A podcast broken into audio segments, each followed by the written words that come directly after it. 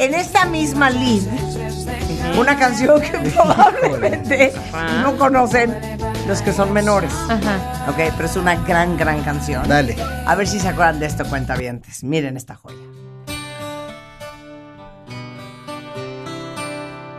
If it weren't for your maturity, none of this would have happened. If you weren't so wise beyond your years, I would have been able to control myself. If it weren't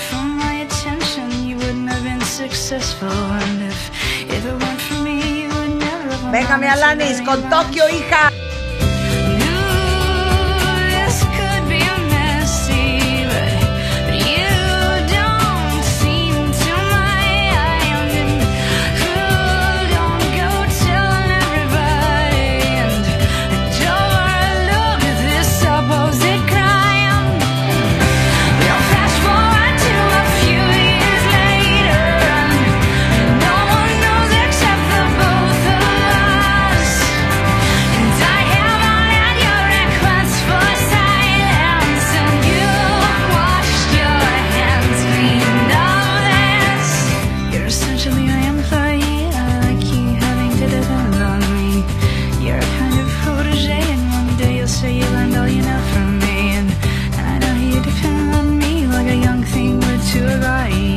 Algo importante porque odio interrumpir las canciones. No, no, no, la gente está comentando, Marta. Tan solo, tan solo, Tan solo- Changi dice, me A ver, gustaron, a ver. mana, pero si quieres ya nos podemos poner a trabajar. Es que mi Changi- No es ¿Quién- una quién joya es de eso? mi Changi. ¿Quién es? ¡Ay, Changi, te amo! Changi, Sí, sí, ¿por qué me estás presionando con tu Exacto.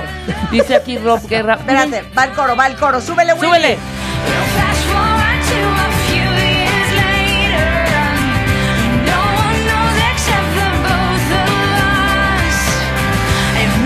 Ok, ¿qué dice?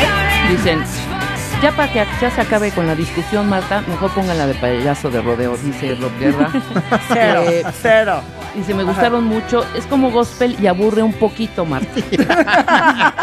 Todavía dice, no me bloqueen, porfa. No, no te vamos a bloquear, Miriam. No te vamos a bloquear. No, ¿no? Oigan, les acabo de poner cinco grandes canciones. O sea, grandes canciones. Soy la voz del cuentaviente. O sea, ¿ya viste? No nos gustó. Si ¿No quieres, ya sacamos el Excel y nos podemos a trabajar, no pasa nada. Doris Leal, mira, mira ¿Qué dice Doris, Doris? también, que siempre ha sido bien, Sí, bien este, com- Bien acomedida. apoyadora. Y acomedida, dice, Sí. estas dos countries están padres, Marta. Rebeca, pero pues estoy con Rulo. Tiene razón. Gracias, no, Tiene- un amor. Son como O sea, para escuchar ¿qué en me el están bosque. diciendo? ¿Quieren que le dé para adelante ahorita? eh? Sí, ya, ¿no? Podemos mandar a corte ya. O si sea. ¿no quieren una canción más? Podemos O mandar si a corte quieres, y ¿sabes reestructurarnos. lo que podemos hacer? y todavía salvar el barco. pon una navideña No. y dale la alegría al cuentaviente que le- tenemos les hoy. voy a poner ya una canción más. Se los juro que está buenísima. No es country. De hecho, es Everything But the Girl. Pero es que yo en mi playlist tengo estas canciones en Spotify. O sea, todas las que escucharon. Tienes este shot para Ok, reivindicarte, ok. ¿ok? Ahora, nada más les voy a decir una cosa. No es de prender, es de Escu- reflexionar. de escuchar. sí, claro, es de estar en un momento sí. zen. Esta canción que les voy a poner es de pensar en nuestras cosas. Venga. ¿Ok? Y es triste. Pero es súper bonita canción. Venga, venga. Y si ustedes son bilingües, les va a gustar más, porque van a entender lo que dice. Cuando tienes que defender tanto la No, canción, no, no. es que viene muy frágil, ¿eh? Simplemente lo quiero someter a su consideración, pero quiero que tengan el corazón abierto. Claro.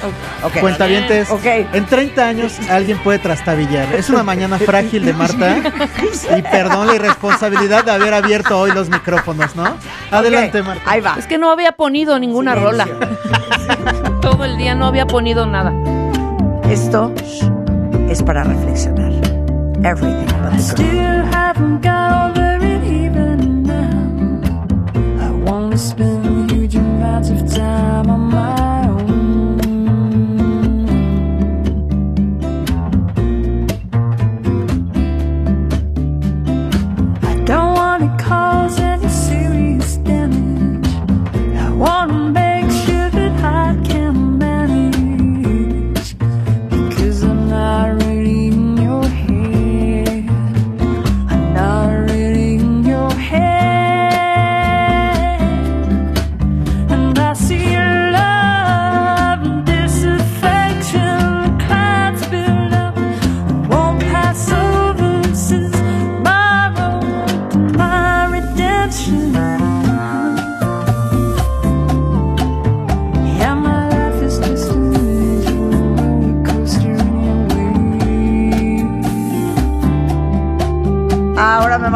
esta tampoco les gustó. No, esta a mí me Es una gusta. gran canción Y- de Everything But the Girl. Ajá, de Everything But the Girl, muy pocas me gustan. ¿Qué Esta es te una, pasa? te lo Everything juro. But the Girl es buenísimo. Bueno, a, a mí muy pocas. ah, ¿no te gusta Missing? Esta- ah, y Missing. me- bueno, pero estás claro, por supuesto.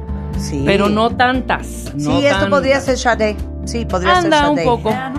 Sí. Mira, qué bonito. Súbele. Not coming now while my heart's unsteady. O sea, no voy a salir hasta que mi corazón no esté bien, no esté, no esté en equilibrio, porque sabes que yo no estoy en tu cabeza. Es preciosa esta canción. Divina. Bueno, Divina. les pido una disculpa por haber secuestrado Hombre. 26 minutos de su vida con buena música. A nombre de todo el To equipo. my redemption. Échense la ¿Y que. sabes qué, Úrsula? Me gustó tu pregunta. Marta, por qué no ¿cómo me eres? preguntaste? Que porque eres locutora y por qué no eres cantante. ¿Sabes que me gusta tu forma de pensar? Nunca es tarde, Úrchula. Nunca es tarde. Porque estoy haciendo calcetines para latas. Por eso. Con esto Muy hacemos bien. una pausa. Regresando nos ponemos a chambear cuenta bien. No se vayan. Ya volvemos. Y así suena. Doble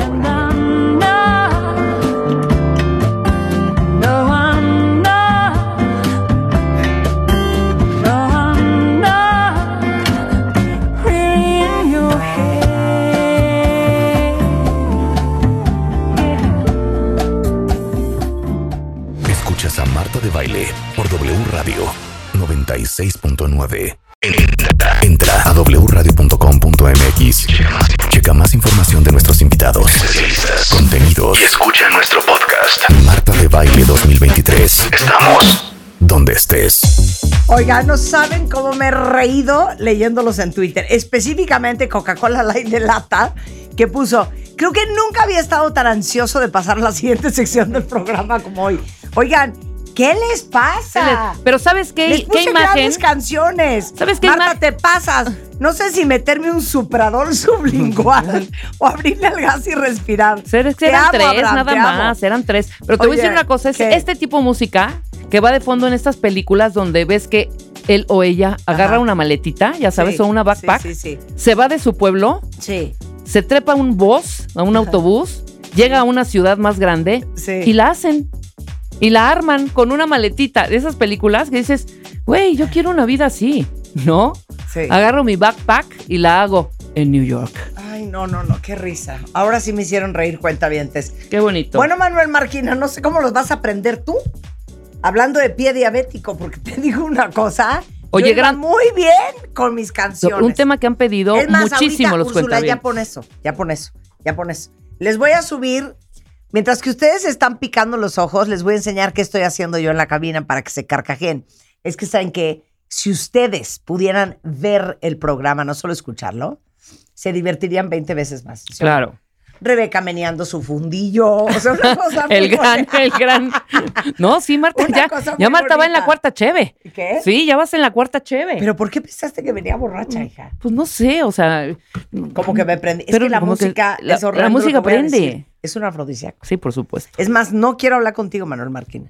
Sí, No, ¿Qué oyes tú, Manuel Marquina? Lo entiendo. ¿Qué oyes tú? De todo. En inglés, pop music, ¿Pero qué? post-grunge. Mira, post Post-grunge, bien. Muy bien, pero tipo, ¿qué te gusta? Me encanta Nirvana. Ok. Bien. Creed, Stone Temple Stone Temple- Pilots, ajá, Creed. Temple. No, no, no. R.E.M., Tenemos que hacer que un, se un, un, un super matamesta con el doc. Jam, ¿te gusta Sí. seguro? Sí, claro. Sí, ¿ves? Me conozco Muy a mi gente.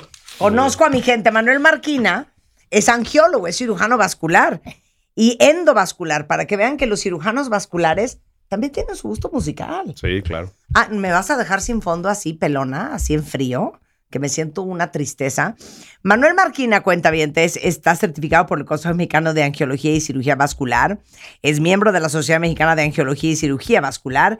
Experto en varices, accesos vasculares, eh, enfermedades de carótidas, aneurismas y pie diabético. Sí. No puedo creer el tema del pie diabético. Y les voy a contar una historia de terror. Me habla una amiga y me dice, oye Marta, no encuentro a Manuel Marquina porque su papá tiene diabetes tipo 2, padece de pie diabético. Y una vez me dijo, oye, ¿con quién lo llevo? Y le dije, 100% Manuel Marquina. Entonces te lo llevó, ¿no? Sí. Y Es un caso. la primera vez. Es un, es un caso muy complejo. La primera Sí. vez lo vimos Ajá. con una infección eh, fuerte. Ajá. Lo controlamos. Ajá. Estuvo bien. Se fue a casa. Sí. Y repitió el escenario. No hizo caso. Recientemente. No hizo caso. No hizo caso. Entonces me habla un sábado en la noche, yo estaba fuera de México y me dice, no encuentro a Manuel Marquina, por cielo, mar y tierra, y mi papá está fatal del pie. Entonces, bueno, te encontré. Sí. Eh, creo que era domingo, de hecho, ¿no? Sí, es correcto. Y lo viste al día siguiente a las 11 de la mañana. Así es. Y me mandaron fotos. Gracias por destruir mis ganas de vivir. Me mandaron, ¿han visto fotos de un pie diabético, cuentavientes? No se las voy a mandar por Twitter, pero googleenlo, pongan pie diabético para que se jalen los pelos de la cabeza. Y me pareció súper importante hablar de esto. Les voy a decir por qué. Porque la probabilidad de que un paciente diabético tenga úlceras en los pies es de casi el 40% al momento en que empiezan a ver que se forma una úlcera. Es importantísimo que corran al doctor. Y justamente, eh, como tenemos un serio problema de diabetes en México, de hecho en todo el continente americano tenemos 62 millones de personas que padecen diabetes eh, y pues un altísimo porcentaje acaban con úlceras de pie diabético. Sí. Ahora, puedes explicarles a todos. Y, y sabes qué otra cosa quería decir. Sí. Creo que este caso es muy representativo porque a veces hay mucha gente que tiene diabetes tipo 2 y ustedes que son su familia se darán cuenta que no hacen caso. El otro día igual, eh, una chava que trabaja conmigo me dice, oye, fíjate que mi papá no está viendo bien del ojo izquierdo, como que no tiene visión periférica y ve más oscuro de un ojo. Entonces lo llevé con una doctora de, de- de- por mi casa y me dijo que, que, pues tenía que tomar vitaminas y no sé qué. Le dije, nada de babosadas, ¿qué vitaminas ni qué ocho cuartos? Entonces le hablé inmediatamente a Erwin Chiquete, cuenta bien, es nuestro neurólogo de cabecera. Eh, Erwin me dijo, con mucho gusto, mañana sábado mándamelo. Lo recibió a las 3 de la tarde. Y me llamó después Erwin a, a contarme la historia y me dijo que, ya no me acuerdo qué era exactamente, pero el tema del ojo era un tema que tenía que ver con la diabetes mal cuidada. Una retinopatía diabética. Yo creo que sí. Entonces le puso una arrastrada. Entonces cuando hablé con, con esta chava le dije, ¿pero qué onda con tu papá? Y entonces me dice, es que no hace caso. Come lo que quiere, se mete todos los carbohidratos habidos por haber, se mete el azúcar, no se toma la pastilla. Y yo creo que esto es bien recurrente con, con la gente de cierta edad. Y los que lo padecen muchas veces son las esposas, los hijos o los esposos y los hijos. Totalmente. ¿No? Sí, el, bueno, muchas gracias por la invitación. Es muy importante. Este tema es fundamental porque es un tema de impacto mundial. Está muy claro que ahora, si tenemos 62 millones de enfermos de diabetes en América y tenemos otro tanto en Europa y lo mismo en Asia, y esto se calcula que para el 2040 tengamos casi doblada la cifra. Es decir, es una avalancha de problemas que se nos avecina. Y si no encontramos el, el justo de lo que tenemos que hacer, vamos a tener muchos problemas. Claro. Gran parte de la consulta que tenemos, Marta, hoy en día de pacientes diabéticos son tristemente pacientes que vienen ya complicados.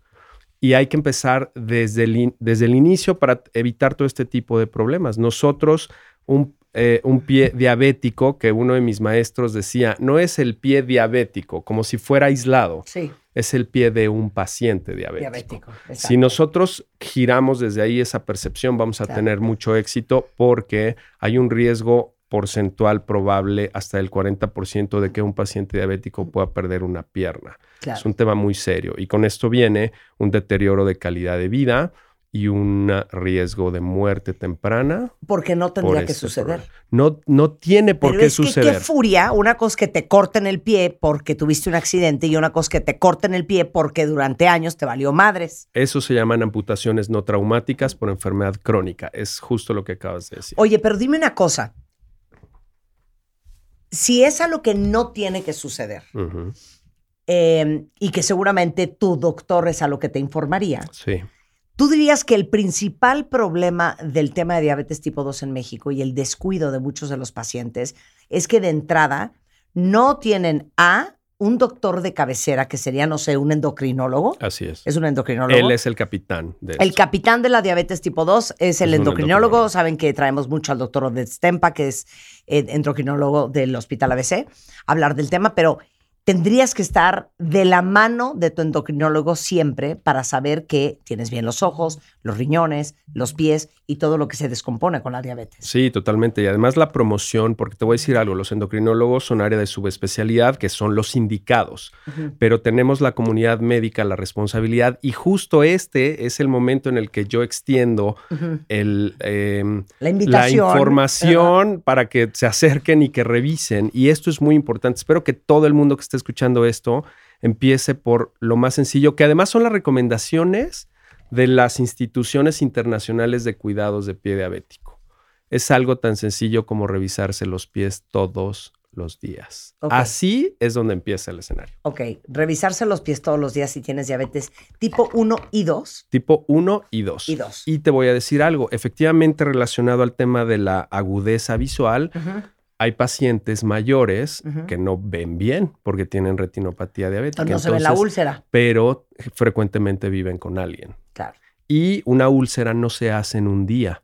Te voy a explicar que la mecánica del pie diabético es que la misma diabetes empieza a deformar el pie de manera progresiva y empieza a generar zonas de mayor roce continuo. Y resulta que nuestros pies son nuestro transporte de por vida. Entonces, si tú tienes alterada la sensibilidad por la neuropatía diabética, es decir, hay un adormecimiento progresivo No de tal manera que tu pie, cuando tú te cansas, mientras tú y yo estamos platicando, lo mueve tu cerebro sin pensar, porque sintió mayor presión. Los diabéticos tienen perdida esa sensibilidad. Y si además no tienes el calzado adecuado y no te revisaste el pie, tú sales a trabajar y después de dos o tres días te das cuenta que tienes el pie enfermo porque además puedes tener una infección que inclusive te da olor a distancia. Estás o sea en que un no, escenario entonces, grave. no se dan cuenta porque pierden sensibilidad por la neuropatía diabética. Neuropatía diabética. Lo que ocurre es que la diabetes, ustedes saben perfectamente que es el hecho de que la, el azúcar no se utiliza de manera dinámica porque no hay una producción adecuada de insulina. La insulina es como cuando llega la glucosa a un eh, establecimiento y la insulina es quien te abre la puerta para que puedas entrar y que lo utilicen tus, tus músculos. Si eso está alterado, la glucosa, el exceso de glucosa de azúcar que está circulando en el cuerpo empieza a deteriorar e y la, la neuropatía se, se forma porque imagina que tú tienes un cable que genera electricidad, como cualquiera de los de aquí. Y si ese cable se pela el recubrimiento externo, entonces salen chispazos y los pacientes sienten piquetes, pero al final la transmisión de la energía no llega donde tiene que llegar. Por eso no sienten los pacientes en la ¿Y zona por qué el pie? Porque es una extremidad tan lejana. es la zona más lejana de el- del organismo y obvia- de- del corazón Sí. hacia, Pero hacia- entonces, si tú tienes neuropatía diabética, si te cortas, si tienes una ampolla, si te sale una úlcera, no lo vas a sentir. no lo vas a sentir y te vas a dar cuenta cuando ya inclusive los pacientes se sienten mal porque ya tienen fiebre, porque el azúcar se les botó. ¿Y, y Y por no qué avisan. tardan? Fíjate lo que te voy a preguntar, porque es interesante que todo el mundo lo sepa. Se han fijado que la gente que tiene diabetes tipo 2 tiende a tardarse más en cicatrizar. Totalmente. Es por lo, aparte de los nervios, los tejidos y los tendones del pie, que es una máquina maravillosa, la eh, el pie es quien, quien, quien funciona de manera perfecta, todo eso se engruesa. Hay, un, hay una manifestación del pie, y ahora lo vamos a comentar, que se llama pie en garra. Es decir, no sé si han- alguno de ustedes ha visto un paciente, una persona que tiene los dedos del pie como, Como jalados. flexionados.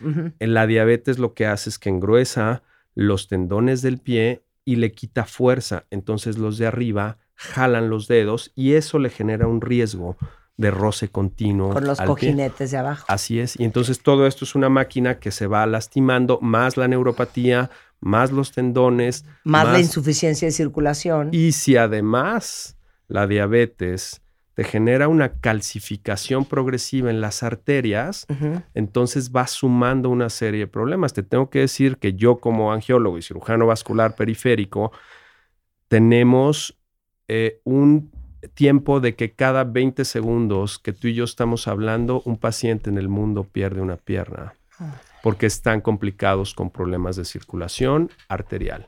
Y es parte del desarrollo de la enfermedad de la diabetes que no se controla desde un inicio, porque no, porque no tienes los, los hábitos, empezando por los hábitos. Está, Claro. co- está, contro- está bien descrito, Marta y Rebeca, que el sobrepeso y la falta de ejercicio son los dos factores fundamentales relacionados al desarrollo de la enfermedad o al descontrol de la misma si, si además no lo, no lo atiendes. ¿no? Ok. Cuando tú vas con un endocrinólogo, eh, Manuel, ¿te revisan los pies? Sí, Te revisa siempre los sí, pies. porque ellos saben que es un tema. Y todos los médicos deberíamos de hacer eso. Y si, y si tu médico no te revisa, le tienes que decir, oye doctor, no me vas a revisar los pies. Y en una revisión convencional, toda el área médica tiene la capacidad de evaluar. Yo, cuando veo a un paciente como especialista, antes de hacerle un Doppler, antes de hacerle una angiotomografía, antes de hacerle nada, buscamos la percepción del latido de la arteria en el pie. Es la percepción del pulso. Y esto desde el pregrado nos lo enseñan. Es decir, todos los médicos estamos capacitados para identificar el latido del pulso de la arteria en el pie y desde ahí ya empiezas a notar si tienes o no tienes enfermedad arterial asociada a la diabetes. O sea, por, por la fuerza del latido, eso te describe qué tanta circulación de sangre tiene. Totalmente, totalmente. Entonces llega un paciente, revisamos la historia, vemos cómo está el control de su, de su azúcar, de su diabetes, y cuando yo lo reviso y les digo siempre de broma a mis pacientes que los angiólogos saludamos por los pies porque nos vamos derechito a buscar los pulsos. Y entonces se siente el latido de las arterias. Muchas veces viene el familiar y le digo, mira, toca acá y se siente. Hay una sorpresa positiva. Claro. Pero entonces, el, el- el cirujano vascular o el angiólogo como tú, ¿tú eres el dueño del pie diabético? So- no, es un equipo multidisciplinario. A ver, Yo ¿quiénes entro son? en la parte circulatoria. El, capitán es, Es el endocrinólogo, pero esto implica al eh, ortopedista que, que tiene especialidad en el pie. ¿Por qué? Porque la deformidad eh, anatómica ellos la pueden corregir. Yo veo la parte circulatoria, Ok. está eh, neurología, porque ven la parte De la neuropatía. así es, de la neuropatía. Y está el área, por ejemplo, de rehabilitación. Si tú tienes un paciente que tiene el pie deforme y le damos tratamiento, entonces debemos de ir a rehabilitación para que el paciente aprenda a caminar con su nuevo pie. Ok. Eh, ¿Quién está en riesgo, número uno? ¿Y cómo puedo prevenir? Sí. En riesgo potencial estamos todas las personas que usamos los pies para caminar, es decir, todo el mundo se tiene que revisar los pies. Este es el mensaje más importante. El segundo son los hábitos. ¿Cómo prevenimos? Tengas o no diabetes, debes de evitar un sobrepeso marcado y debes de hacer ejercicio. Eso promueve metabólicamente, es decir, echas a andar la máquina, ¿no? Cuando no lo haces, tienes una computadora hibernando, pero no la tienes trabajando. Entonces, por más dietas que hagas, si no te activas, Claro. no, no activas la regulación de- de- del, del azúcar y esto evita la progresión y el desarrollo de la deformidad del pie. Esto está generado, por ejemplo, en Estados Unidos eh, existen los especialistas del pie que son los, eh, les llaman podiatrists, que es gente certificada que te ayuda a darle rehabilitación y ¿El cómo cuidado. se llama? Así es, el podólogo. Podólogo, yo podía. En México, en México se, se está regulando esa, esa parte, pero esto todavía tiene que evolucionar. Por lo pronto estamos los médicos, está el área de rehabilitación y está inclusive psicología por el riesgo de pérdida de la extremidad o cuando tristemente se, se pierde una batalla, tienes que aprender a vivir sin una No, extremidad. no, no, no, no, no, Es no, justo no. lo que comentaba con Rebeca ahorita. O sea, es un impacto que debemos de mencionar porque esto aplica a la diabetes. Caes en ceguera, caes en insuficiencia renal, caes en riesgo de que te amputen una pierna y eso en calidad de vida es un deterioro máximo. Porque además te tengo que decir que de toda la gente diabética que se conoce, por cada diabético diagnosticado hay uno no diagnosticado. Imagínense ustedes. Y les digo una cosa, por eso hemos hablado mucho del tema de la diabetes. Y tenemos un equipo enorme de especialistas con quien hemos hablado del tema. Desde Odette Stempa, que es endocrinólogo, tenemos a Erwin Chiquete, que es neurólogo, tenemos al doctor Manuel Marquina, que es cirujano vascular y angiólogo. Luis Felipe Este, Hermida del pie. A Luis Felipe Hermida del Pie, que es ortopedista y su especialidad es tobillo y pie, Así que es. está igual en el hospital inglés. Y, y déjenme decirles una cosa, si ustedes tienen diabetes tipo 2, ustedes tienen que tener este equipo de doctores Sí, a su servicio. totalmente. Y les recuerdo que en martadebaile.com, para esto y para cualquier otra cosa médica que necesiten, tenemos una lista de todos los doctores con que trabajamos. Si ustedes algún día necesitan algún doctor especialista en no sé qué, ahí lo van a encontrar.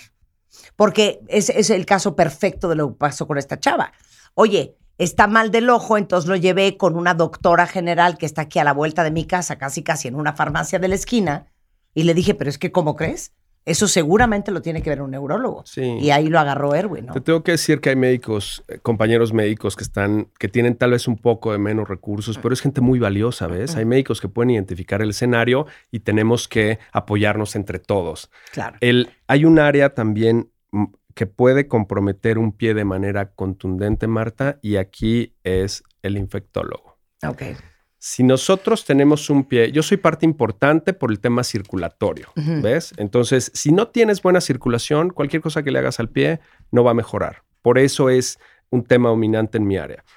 Si además de eso tienes una infección, aunque tengas buena circulación, si la infección te gana, y esto va Pierdes de la pie. mano, pierdes el pie. ¿Quién es el, el infectólogo? Porque tenemos a Paco Moreno, pero ¿quién es el infectólogo especialista en diabetes? No, yo creo que Paco, Paco, y Paco su puede equipo. ser, Lisker Paco y su, y su equipo también Lisker. O sea, Sí, hay gente, ya, no, esto es el pan de cada día, sí. de todo el tiempo. pena. Y son bacterias súper agresivas. Ok, me encanta. ¿Cómo puedes prevenir? Dame la lista de volada. Bien, lo que tienes que hacer es, lo primero, tienes que revisar tus pies todos los días, tienes que hacer un aseo de todos los días, en especial en los espacios que les llamamos interdigitales, entre los dedos. Hay gente que no se ha visto el espacio de su dedo chiquito en meses y ahí puedes traer un problema.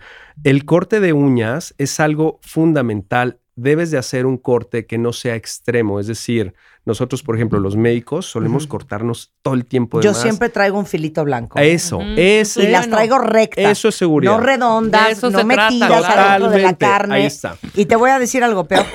En mi vida me he hecho un pedicure. Perfecto. Nunca Hay- jamás. Claro, te voy a decir que Nadie el- me ha tocado los pies. el- hay, un, hay, una, hay una asociación que se llama International uh, Working Group for Diabetes Food y ellos te ponen en un cuadro muy sencillo cómo debes de cortar tus piernas y lo acabas ¿Sí? de Es describir. un filito blanco y Tal la cual. uña es recta. Así es es. cuadrada. No es la carne metida dentro de la carne. Esa es la parte del pie como tal. Y ahora, nadie camina descalzo. Tenemos que cuidar el tema de los em, calcetines que procuren no tener bordes gruesos y el calzado, revísenlo por dentro porque eso puede ser eh, un, un riesgo potencial. Y la temperatura de los pies, que estén calientitos, que tengan llenado rosado. Y esas son las condiciones generales con las que todos podemos revisar los pies en general. Te quiero. A ti. El doctor Manuel Marquina, cuentavientes, es D de dedo, Manuel Marquina, en Twitter. Eh, está en el hospital eh, inglés, en el hospital ABC de Santa Fe.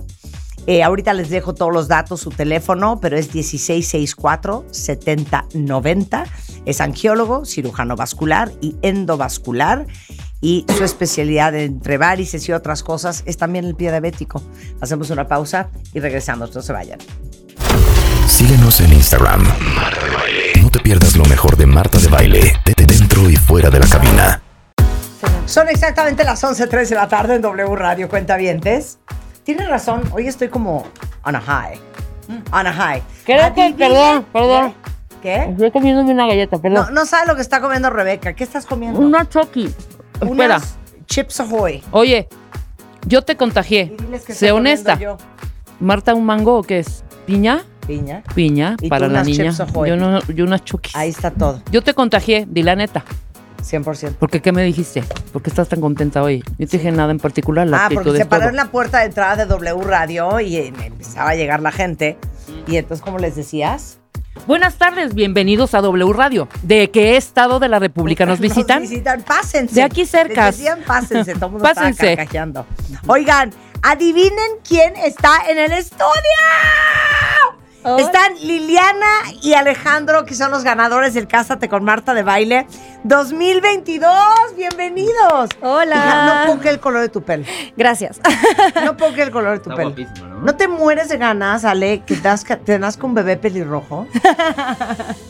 Sí, la verdad es que. Ya, ya tenemos a la bebé y nos salió entre Ah, güerita y claro, ya pelirroja. tienen bebé. Sí, Sí. sí, ¿Y tienes dos años. pelirroja? Es Pues entre las dos ahí Güerita. va. Pero más para güerita. Sí, Más sí, para sí. güerita que para pelirroja. Sí. ¿Cómo han estado? ¿Cuánto tiempo ha pasado? ¡Qué felicidad!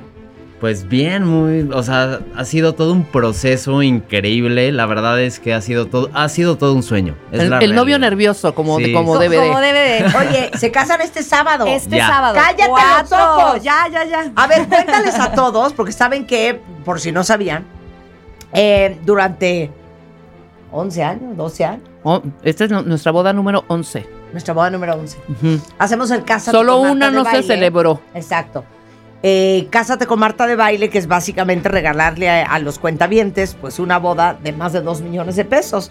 Y los ganadores del 2022 fueron Lili, que tiene 30 años, Ale, que tiene 33, Actuario, Actuario. Sí. O sea, ¿quién estudia actuaría?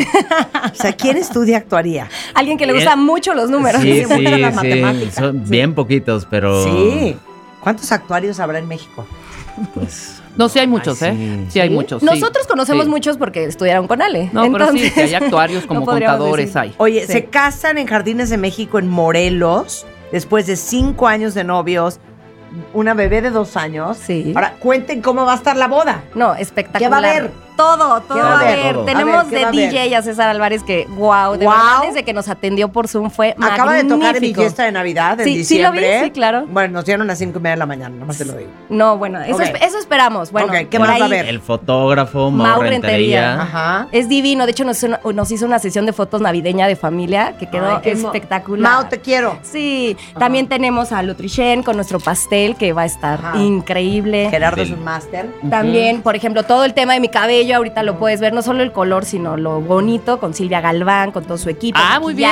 peinado. ¿Cuándo te vas a sí. peinar el sábado?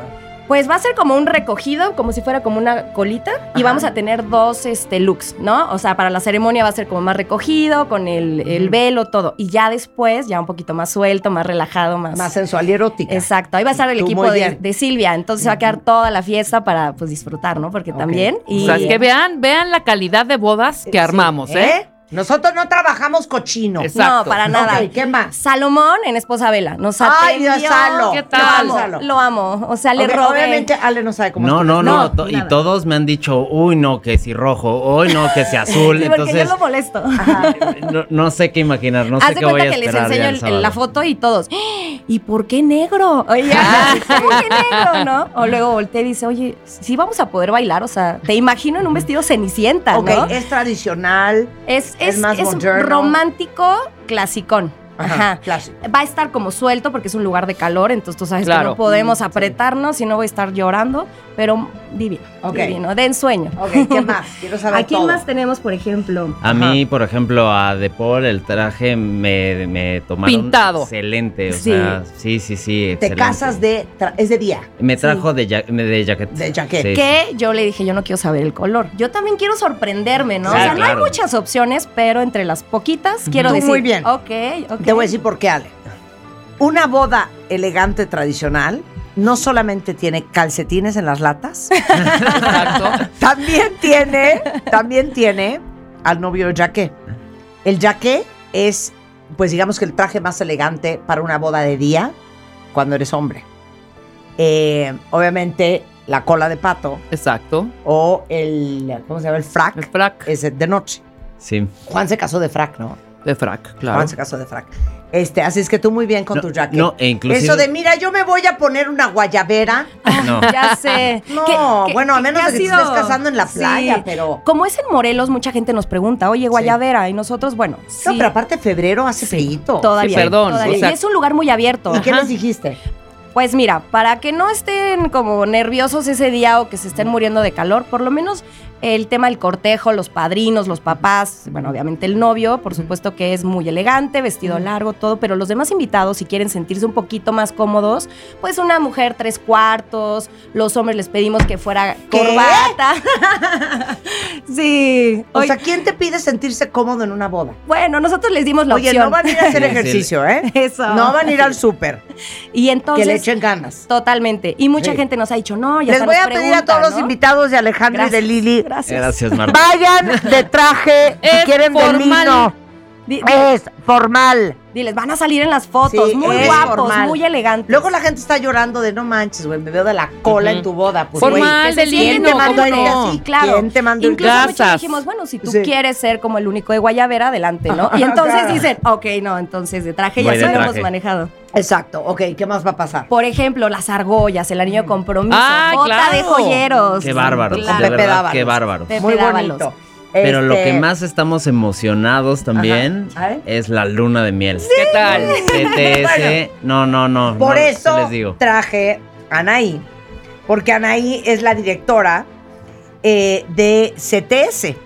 Y CTS fue patrocinador oficial del Cásate con Marta de Baile. Ahora, Anaí, todas las bodas que hemos hecho, la luna de miel, porque la boda, ¿qué? ¿Cuánto duran ahí? ¿12 horas? 12 horas máximo. 12 horas, ya, se acabó. y ya. Y se acabó. ¿Y qué sigue? Lo que, lo que sigue, Sí. pues son días y semanas y es, es pues un viaje inolvidable. Claro. Entonces era muy importante para nosotros siempre en el Casa de, casa de Marta de Baile hacer unas lunas de miel de escándalo. De Los que te mandado mueres. A Medio Oriente. Hombre, al Han ido al Mediterráneo. Mediterráneo, han ido a Marruecos, han ido a Japón. Se fueron ido- a se África. fueron a África. Y entonces Anaí de eh, CTS, que son especialistas en viajes, tienen 26 años dedicado a esto, hacen desde viajes de placer, de cooperage, Ajá. corporativos, de sí. convenciones. Es la agencia realmente de viajes más grande en México, para que se lo sepan. Entonces quiero que eh, les digas primero cómo decidieron hacer la luna de miel. Para empezar, muchísimas gracias. Estamos súper emocionados de estar aquí.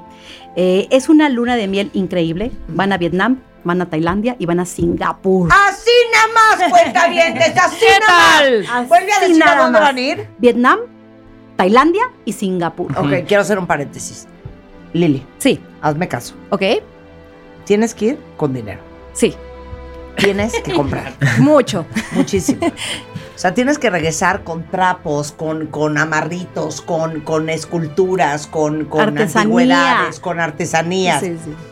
Tienes que llevar por lo menos una, una salchicha enrollada en tu maleta y los dos lleven carry-ons. Sí. Porque si compras Exacto. algo delicado, lo metes en tu carry-on enrollado en, las, en la toalla del hotel que te vas a robar y te lo traes a México. Sí, de hecho nos decían, ¿ya hicieron maleta? Y nosotros, o sea, sí. Y me dice mamá, No. pero muy maleta. Y le digo, Sí. no, No, vamos, con vamos una mini maleta. tres trapos Claro, para comprar todo para allá. comprar todo. Sí, definitivo sí. Cierro corchete de shopping. Continuamos. Gracias, Marta. Te digo algo.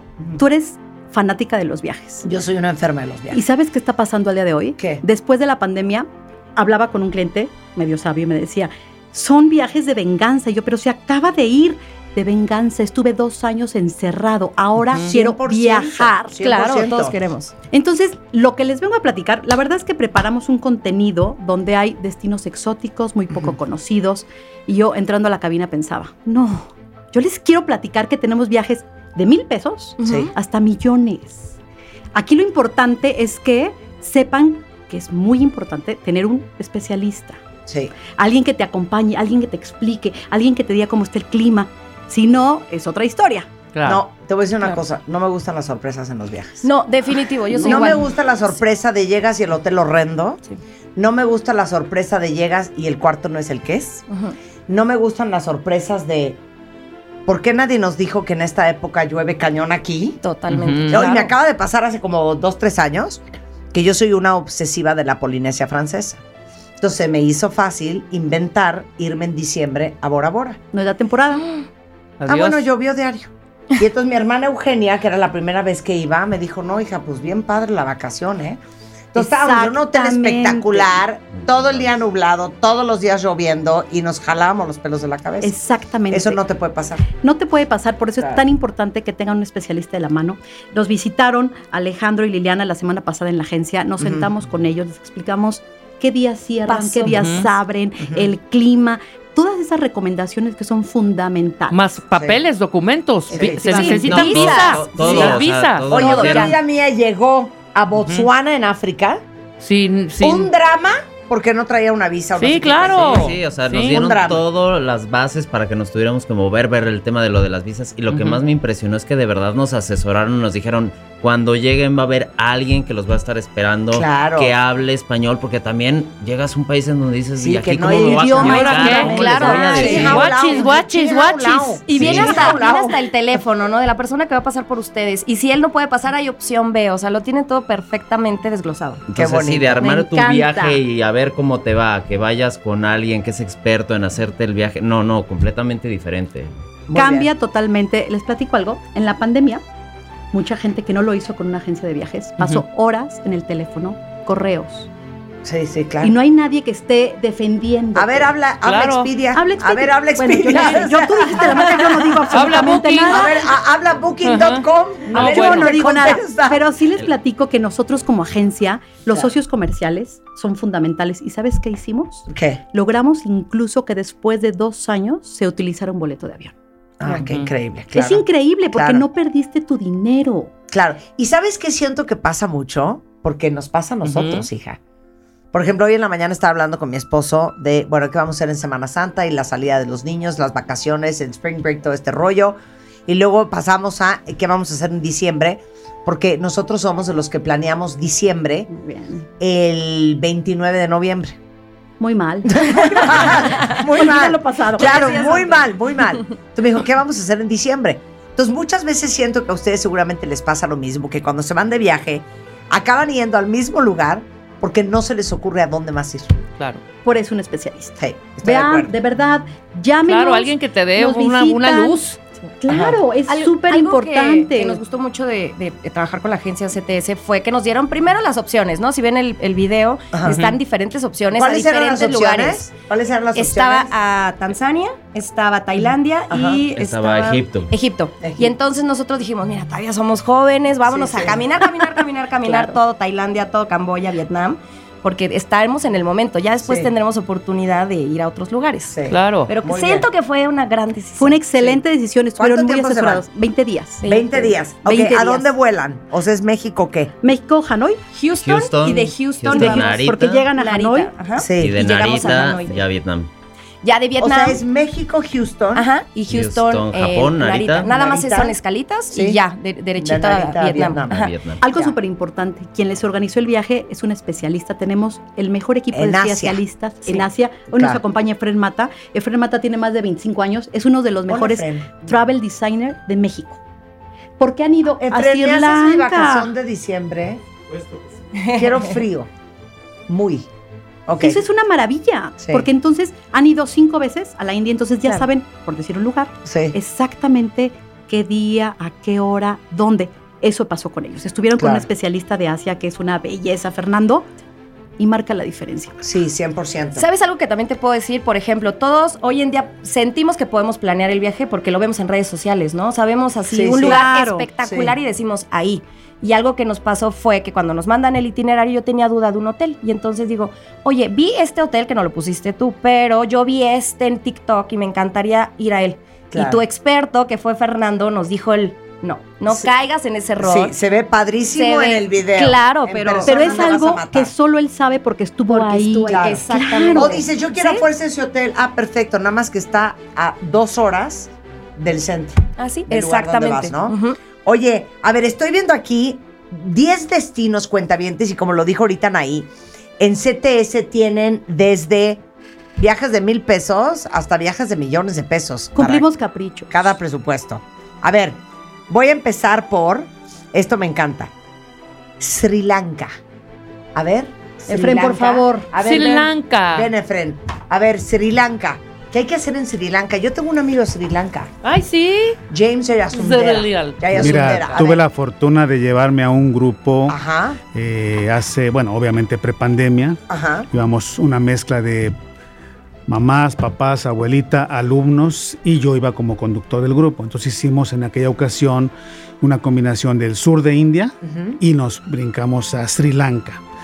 Eh, mucha gente tenía una expectativa de Sri Lanka que era un país sucio, que iba a ser peor que la India, pero para Sí. nada. Sí. Es un país sumamente limpio, la gente muy amable. eh, los, lo que visitas, por ejemplo, no todo es templos, visitas mucha naturaleza. La roca de Sigirilla, que es un monolito extraordinario, donde subes y bajas 2.000 escalones. Y la gente cuando llega a lo alto hay una zona arqueológica, se ve espectacular.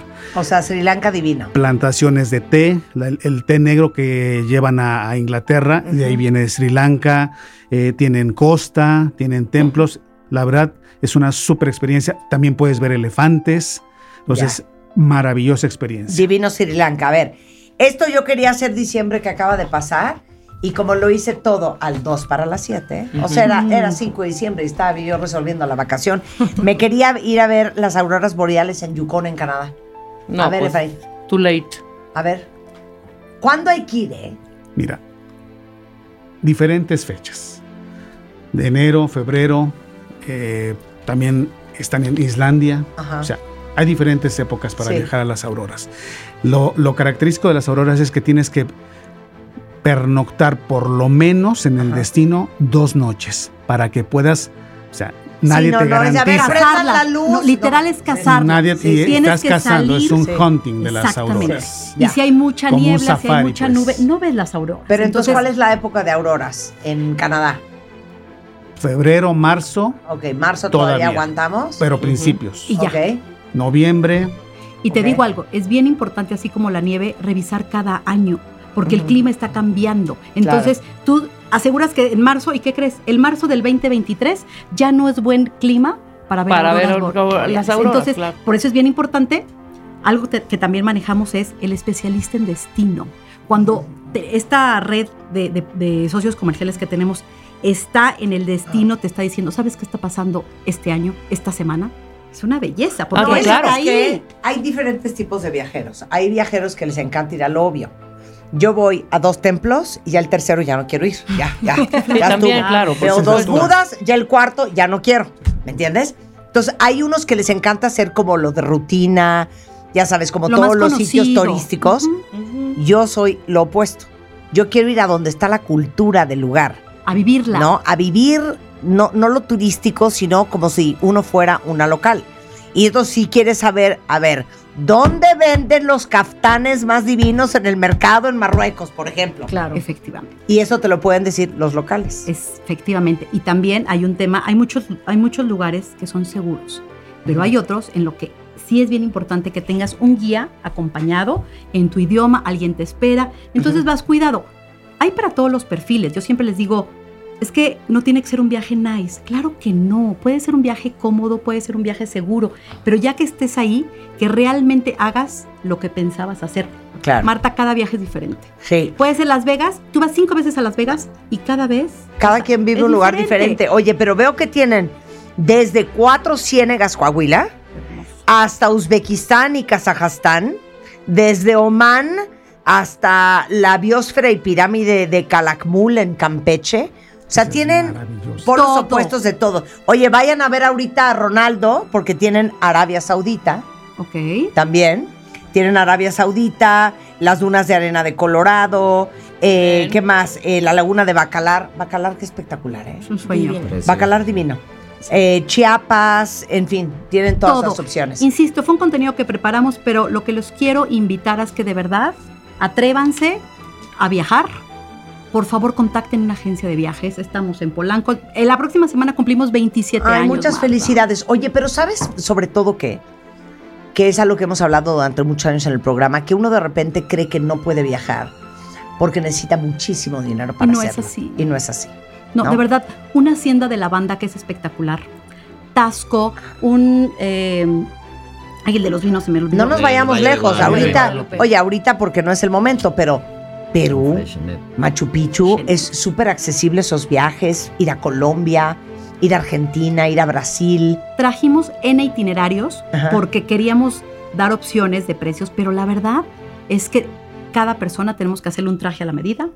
¿A qué vas? Vas a descansar, Claro. vas a agradecer, porque es el cumpleaños de la abuelita de los Claro. 80 años, es despedida de soltera. Entonces, cada viaje tiene una intención, un presupuesto, Claro. y de ahí es donde nosotros podemos hacer algo especial para cada pasajero. Ya, me fascina. Bueno, No, vamos y- a armar mi vacación. de Con mucho gusto, ya estamos. Y en- nos gusta completamente. O sea, nosotros que vamos de luna de miel y ya nos dieron el Sí. itinerario, hay un momento en donde un viaje romántico en lancha, con Sí. copa de vino. Y lo reciben con champaña "Wow". y con, no sé, unas sorpresas que de Qué verdad, bonito. magnífico. Muy bien. Bueno, a ver, yo les voy a decir cómo van a contactar a CTS Viajes. Es eh, en Instagram y en Facebook, CTS Viajes.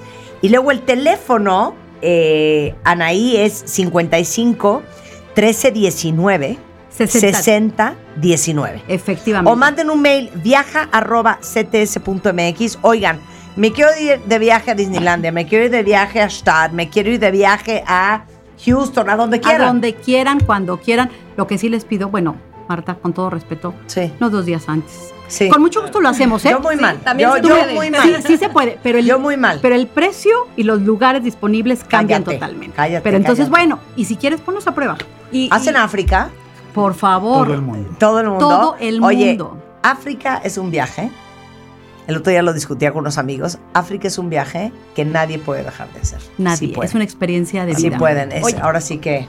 Palomita. Sí, nosotros estábamos así de escoger África, estuvimos a nada. Es muy El impresionante. para- siguiente. Sí, no, definitivo. El siguiente. Y para todos los que quieren ver la luna de miel, que obviamente la vamos a compartir en redes y todo. Por ejemplo, pueden seguirme a mí en Instagram como arroba Liliana Suazol. Y ahí van a poder Liliana ver Sua Sol. Suazol, las dos con S, Ok. S-O-A-S-O-L. Sí comparte. Sí, y también todo el previo de la boda, después, Por el favor. after, todo vamos a estar ahí. Oigan, felicidades Liliana por este Suazol. programa. Gracias. Cambia No. vidas. Felicidades. Cambia vidas, felicidades. Para eso estamos, para ayudarnos y alegrarnos unos a otros. Gracias, Anaí. Muchas gracias. E. Efren. Efren. Muchas gracias, Efren. Gracias. Ale, Lili, suerte el sábado. Gracias, Marta. Te voy a empezar a seguir para ver tanto. fotos de tu Por boda. favor, ahí va a estar todo, todo. Muchísimas Muchas gracias. Gracias, Marta. Arroba CTS Viajes por si alguien ocupa 11.26 de la mañana. Regresando del corte, Paulina Chavira es en the house. Vamos a hablar de cuáles son los errores más comunes que cometemos a la hora de hablar y después el rockstar del amor. ¿Es buena idea vivir con tu pareja antes de casarte? ¡Au! ¿Qué tal? Teníamos varias, varios comentarios. Te digo algo, De a decir la ejemplos. neta, la neta, la neta. No lo sé. Yo tampoco no lo sé. Yo no lo sé, ¿eh? No Sí, lo ¿no? sé. ¿Ustedes? Pues somos un ejemplo de Sí, ello. claro. Buena idea. Un buen ejemplo. Buena un idea. buen ejemplo. Buena idea. Muy, muy. O sea, Muy nos idea. cambió la vida. Sí, no, no, y vivir, o sea, haber vivido antes de, de habernos casado, sí. Sí, o sea, sí yo lo conoces al recomiendo otro 100%. completamente. Porque cuando O llega el momento de la boda, hay veces donde dices, ya te casaste y empiezan como ciertos temas que no te conoces. Sorpresas. Y, ajá, y entonces dices, chin. En cambio, nosotros lo hicimos antes y quedó súper bien, míranos. Bueno, yo te voy a decir una cosa. Yo creo que si tú y yo hubiéramos vivido con nuestras parejas antes, Antes. de casarnos, no estaríamos casados. Casan. Sí, De acuerdo, Claro. ¿eh? eh, es que es el único Te lo juro contra. que no estaríamos casadas. Lo ¿eh? dirás de broma. Así como lo oyen. Yo creo que es un tema, será un tema generacional. Yo creo que sí es generación. Úrsula, tú vas a vivir con tu novio antes de casarte, ¿eh? Que no me escuchen mis papás, pero sí. ¿Tus Muy papás ya lo saben? ¿Tus papás te han Pues, si autorizado están esto? escuchando, ya, Ya saben. ¡Qué horror! Yo cuando sí les, hacerlo. cuando les conté a mis papás, les dije, me voy a ir a vivir con Ale. Mi papá No te dijo, volteó. ¿Por qué no te casas? Sí, no, dijo, ok, está bien porque sé que vas a hacer lo que tú quieras, pero se casan. Algún día, pero se casan. Y mira, Pero sí es una realidad Sí. que el tema de casarte, ya cuando vives eh, juntos, lo vas postergando. O sea, la- Claro. y cuando te das cuenta, eres la novia que lleva 10 años y sin anillo, ¿no? Y sin, oh, pon tu anillo, pero Toda sin boda. manoseada. No, no. No, no, por favor. Hacemos una pausa y regresamos, no se vayan. ¿Olvidaste tu ID de cuenta viente? En martadebaile.com y participa en todas nuestras alegrías. Escuchas a Marta de Baile al aire. Solo por W Radio 96.9. Estamos de vuelta.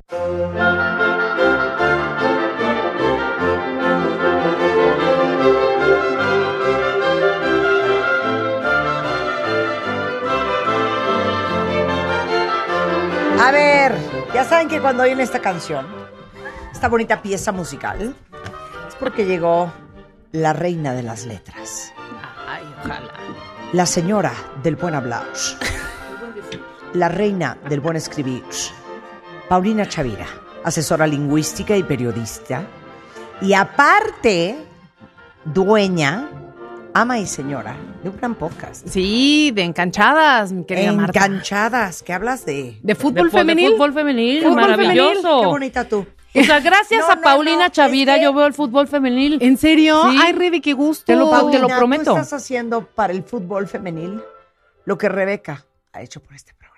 Oye, ya gran trabajo, ¿eh? Mira, me Oigan, siento muy honrada. No, se van, a, se van a horrorizar con lo que van a oír hoy, porque estoy segura que ustedes conocen gente que habla así. Y son los errores más comunes al hablar. Sí, es verdad. Al hablar y al escribir, Marta. Pero cuando vayas a decir la, la frase, Ajá. le pones reverb, Willy, a Paulina para que se oiga más cañón, ¿ok?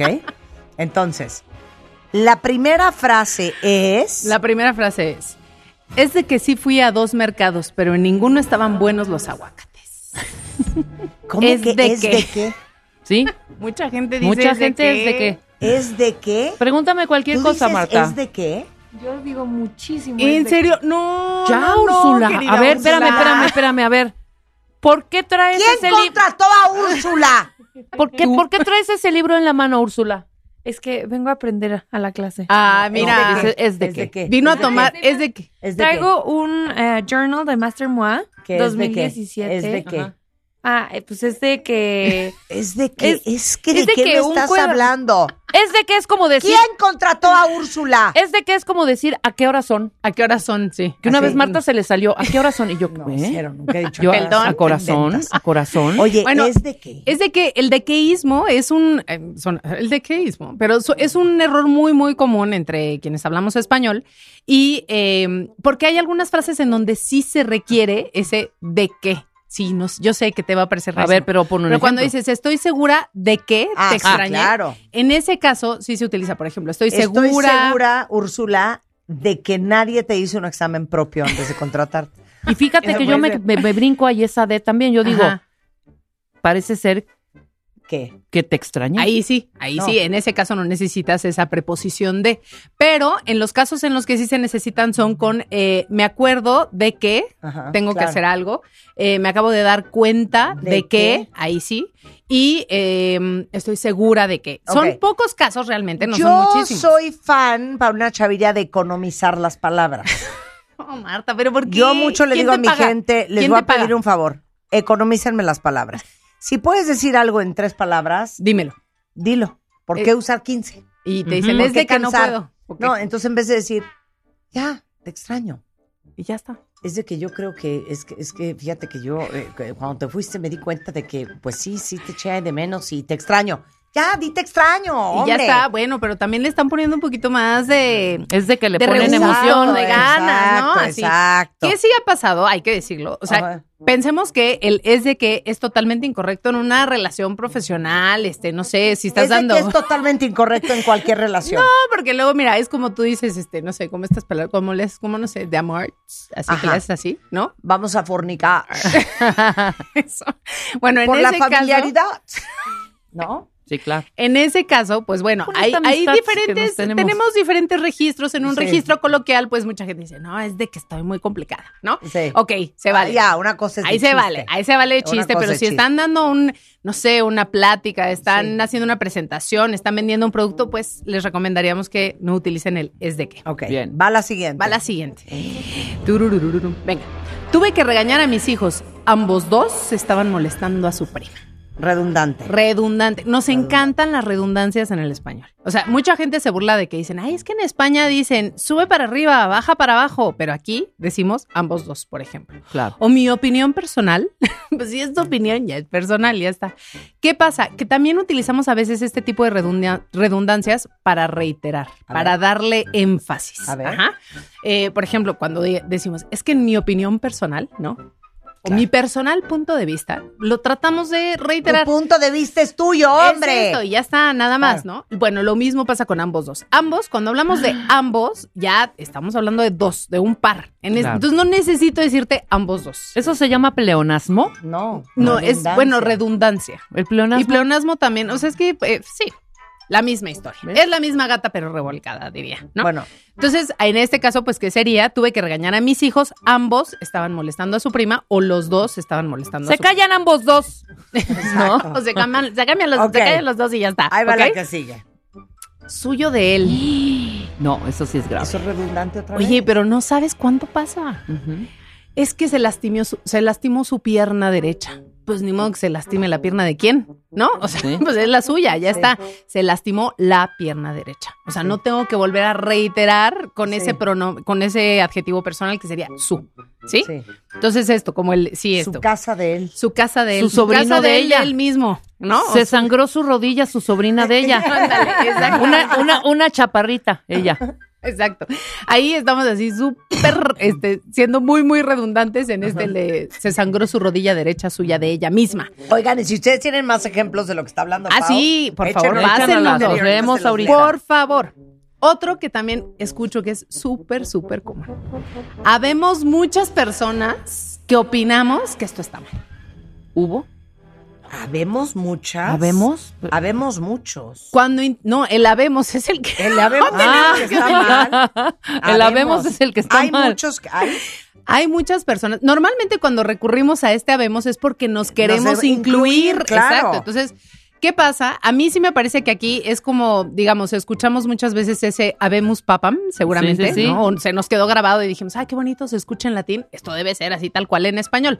Pues no, en español, cuando me quiero incluir en un grupo, ¿no? En este caso, somos muchas personas, uso eso, somos muchas personas que opinamos esto. O hay muchas personas que opinamos que esto está bien. Pero el habemos, por favor, no lo use. Claro. ¿Ah? Ese es, Mira. es común. Ahorita es que estás en el habemos, quiero Ajá. nada más que no viene al caso, pero rápido, corchete. El hubiera y el hubo. Ajá, eh, eh, es que el hubiera no es realmente el problema, sino el problema es hubieron. Hubieron. Por ejemplo, hubieron eh, muchas tormentas Eso en no julio. existe. No, Existe. no existe en este caso. Tenemos uno- una oración que se llama oraciones impersonales, en donde no tenemos realmente un sujeto. Eh, y a veces lo que queremos hacer, pensamos que tormentas, por ejemplo, en este caso sería el sujeto, y queremos hacer esa concordancia del sujeto en plural, que creemos que es sujeto, pero no es sujeto, de tormentas. Entonces decimos, hubieron muchas tormentas, cuando en realidad muchas tormentas es el objeto directo. Claro. No hay un sujeto. Y en ese caso tendríamos que decir, hubo muchas tormentas en enero o en julio, o en el- cuando Claro, ustedes quieran. claro, claro. ¿Sí? Pero sí, qué bueno que lo dices, ¿Qué Rebe, dije porque es muy que no- común. llorábamos de risa. Eh, lo Yo hace de. mucho que no. que ¿eh? no. Ponieron, ponido, sí. ponido. Ah, que, claro, Que Que no he ponido. Dije, Dije que no he ponido música. que no he ponido.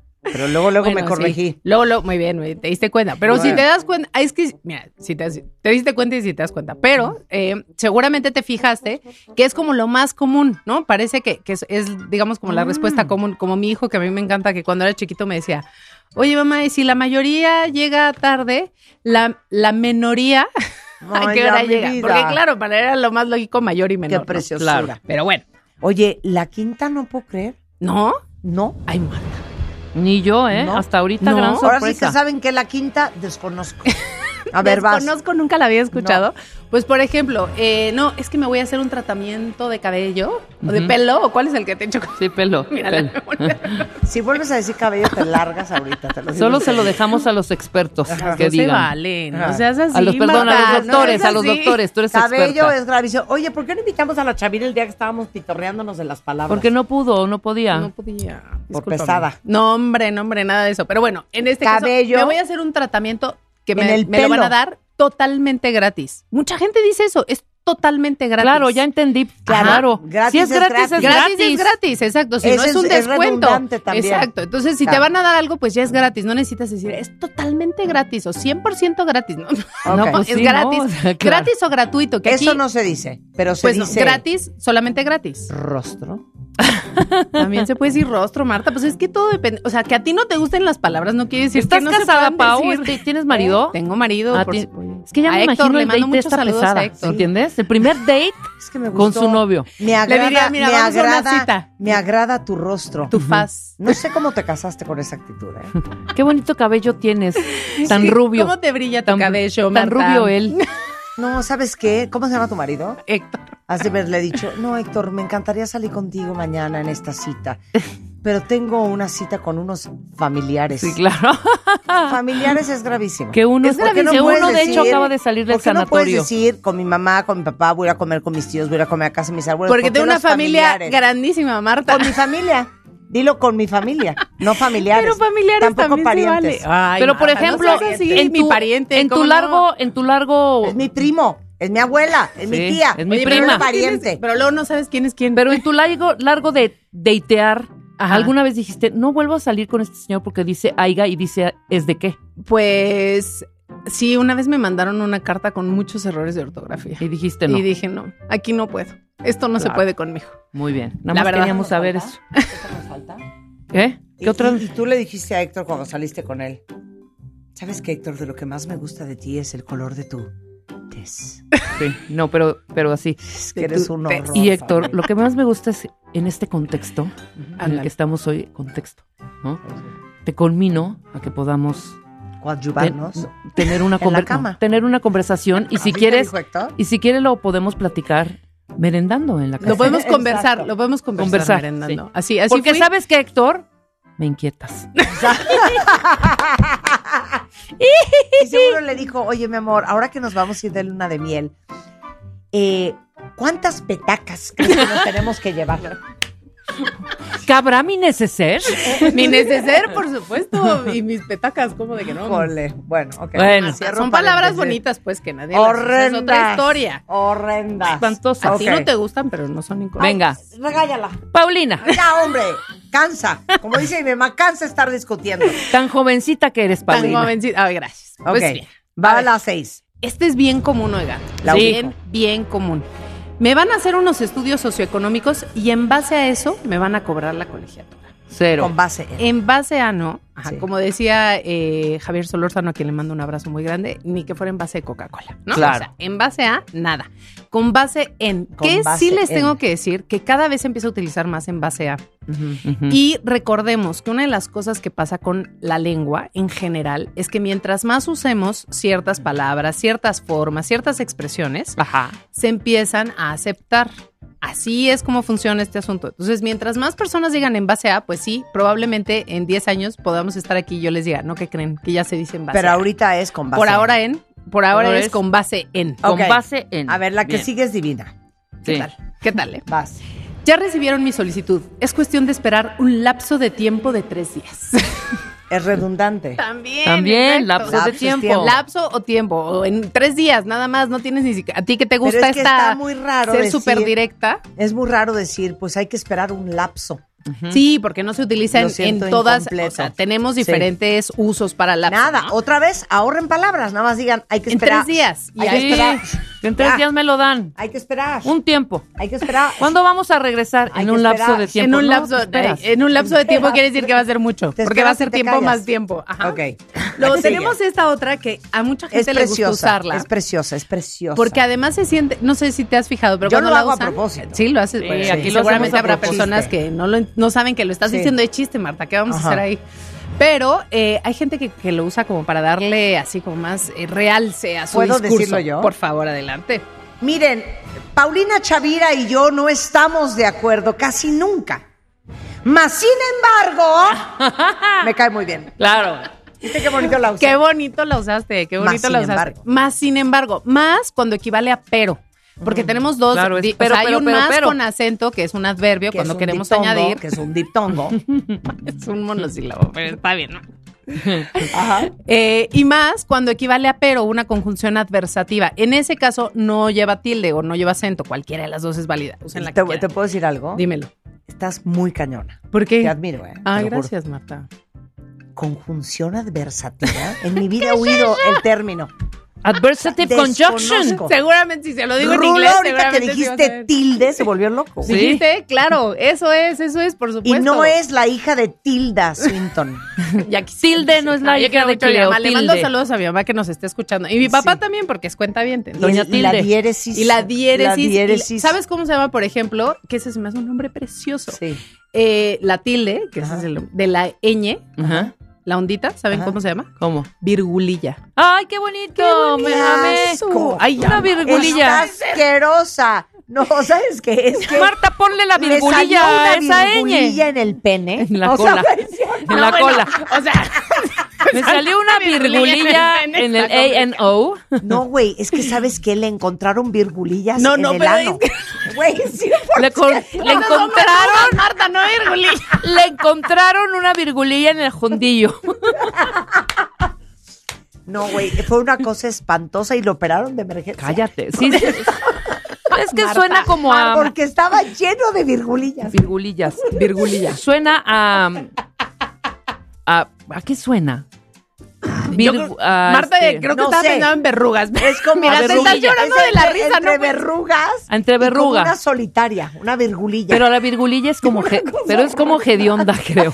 No, no, no. Oigan, no, La virgulilla, la virgulilla la aprietas y huele Te feo. digo una cosa, por eso necesito yo siempre rímel de aceite, porque es que no puede ser, ya estoy toda corrida. Oye, y ya ni acabamos de hablar del más sin embargo, ¿te das cuenta? No, Más sin no, embargo, no, no, no, me dejas No, terminar. espérate, todavía termina, Porque es como si tal cual dijeran, pero sin embargo. Sí. Ajá, entonces no. O dicen pero o dicen sin embargo. Sí. Una de las dos. Eh, ¿Cuándo sí puede? No sé si se acuerdan que hubo hace poco, bueno, hace poco no, hace unos años una eh, campaña en donde se ponían. Las virgulillas. No. Esta canija. ¿Se ponían qué?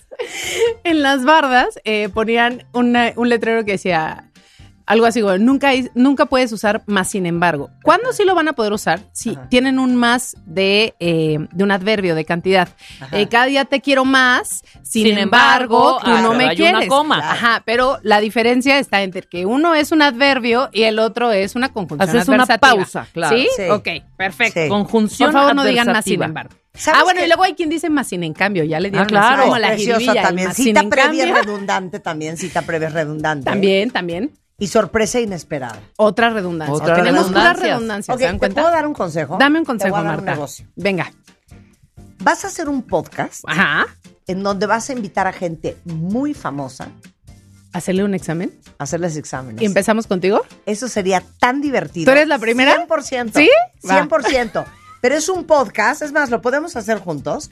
Es un podcast donde invitamos a gente muy famosa y haces el examen, pero haces trick questions, the trick questions. O sea, trick preguntas capciosas. Exacto, trick questions. Y haces así como, eh, por ejemplo, un examen de lectura en voz alta. Me gusta, Marta. Me gusta. Ya, pero ya estás, ¿eh? No, Ya. a ver, Yo, ya lo vamos Venga. a organizar, lo vamos a Sí, organizar. Vamos bien. a hacerlo. Me parece ¿Sabes muy qué? bien. Eso. Eh, que te den un mini speech Ándale. eh, basa- improvisado, basado en un tema, eh, que no, no, lean ya, en voz ya. alta. Mírala, mírala. Tú tienes a un... tan divertido, te lo juro. como yo. Pues va, tan hagámoslo, divertido. hagámoslo. Vamos a hacerlo. Y tú eres Voy la primera. Va, Muy bien. Exacto, De sorpresa. Oye, no, y ahora yo voy a resulta que requerir... voy a acabar produciendo a esta, Mujer. esta mujerzuela de Después de que me odiabas porque te ando diciendo No, que mejor digas las cosas en español. Que mírala. no suena igual. Ya se Oye, te no, dijo. pero ahora sí te tengo, ahora yo te tenía una ¿Qué? duda. ¿Qué? Fíjate, ¿Qué? tengo que dar un discurso. Ajá. Lo voy a dar en español, evidentemente, pero sí. me piden el título en inglés. Sí. Y a mí en español me gusta mucho el título, pero ¿cómo lo decimos en A inglés? veces. Me caigo, pero me levanto. Fake it till you make it. No, no, no, no. Sí te lo voy a dar. Ah, Dije, esta es una no gran prueba para Marta. No tienes Literal. que hacer te caigo y te levanto. No, no, no, no. Puede ser No, tiene que ser algo. pick yourself up, dust yourself off. Me Puede parece ser. bien. Está un Me poco parece largo. bien. yourself up, dust yourself off. Otra, Para que vea- otra- un poco otra más largo, ¿eh? cortita. Que nunca Sí. pasa. Dicen que siempre es más corto en inglés. Pero Mira, mejor ponle por tus pujidos nos cacharon y ya. Con eso larmas. Con eso larmas. Paulina Te amamos, Chavira. Paulina Chavira. Enganchadas Y yo a en, ustedes. en todas las plataformas. Sí. Y es AP Chavira en Twitter y en eh, Instagram. En Instagram. Oigan, y también Te voy a dar curso de ortografía, gramática y redacción. Ah, muy bien. Próximo 18 de febrero empezamos. Todos los informes los encuentran en mi Instagram. Ah, ok, Eh, de hecho, tengo una prueba de ortografía porque hay mucha gente que cree que no necesita aprender sobre ortografía. Entonces, les puse una pruebita, 10 preguntas. Las invito a ustedes a que Sí, lo hagan. 100%. Y eh, pues nada, cualquier duda que tengan, escríbanme por favor. Ahí, 100%. arroba pechavira. Gracias, Paulina. Con esto hacemos una pausa y regresamos. ¿Olvidaste tu ID de cuenta viente? Recupéralo en martadebaile.com y participa en todas nuestras alegrías. Escuchas a Marta de Baile. Síguenos en Facebook, Marta de Baile, y en Twitter, arroba Marta de Baile. Estamos donde estés.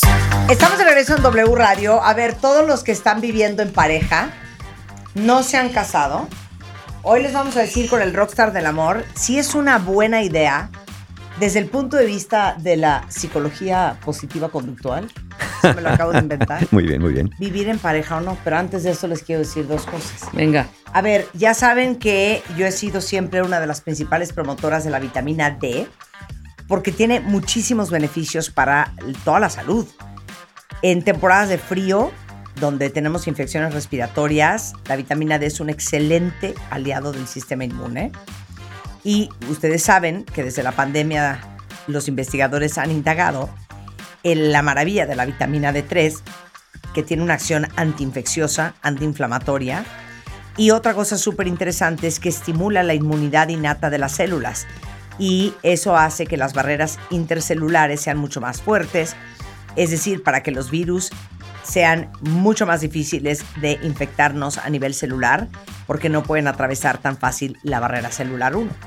Y recientemente se dio a conocer que hay una nueva variante de COVID que quiero recordarles lo importante que es consumir todos los días su dosis de 4.000 unidades de vitamina D3. Y si quieren estar saludables y en esta temporada de frío, están en lugares con mucha gente, sí o sí, diario su vitamina D3. ahí está. Luego, bueno, saben todos ustedes que moriríamos primero por no dormir que por no comer. Y aunque yo tengo FOMO y entonces dormir no me hace muy feliz, les he dicho que es súper importante descansar. Porque influye hasta en el peso, el humor, el tiempo de vida. Entonces, si ustedes no están descansa- descansando bien, ayer hablábamos del famoso cubrecolchón y hablábamos con Claudio Cervantes de Soñare, que el cubre colchón de Soñare tiene 60% más relleno que otros. Tiene una tecnología que se llama Zero Gravity, cero gravedad, que lo que hace es que distribuye el peso y evita que tengas puntos de presión cuando duermes. Entonces es como si estuvieras sobre una almohada, pero todo tu cuerpo. Y ya saben que en este programa nos encanta consentirlos, hay una alegría. Si ustedes quieren su cubre colchón extra confort con 60% más relleno, su almohada, el colchón para que empiecen a descansar como se debe, tenemos un código aquí que se llama MDB de burro 40, MDB 40. Y ustedes pueden usar ese código en soñare.com.mx, en Amazon, en Mercado Libre, o mandar un WhatsApp. Ahí les va el teléfono: 55 93 38 84 83 para tener el 40% de descuento y ver la diferencia entre dormir y descansar. Y es soñar. Ahí está. Ahora sí. Mario. Guerra, nuestro rockstar del amor, is in the house. Hoy vamos a hablar con Mario para todos ustedes que están viviendo en pareja pero no se han casado o quieren irse a vivir juntos pero no quieren casarse todavía. Si es una buena idea desde el punto de vista de un terapeuta de pareja o no.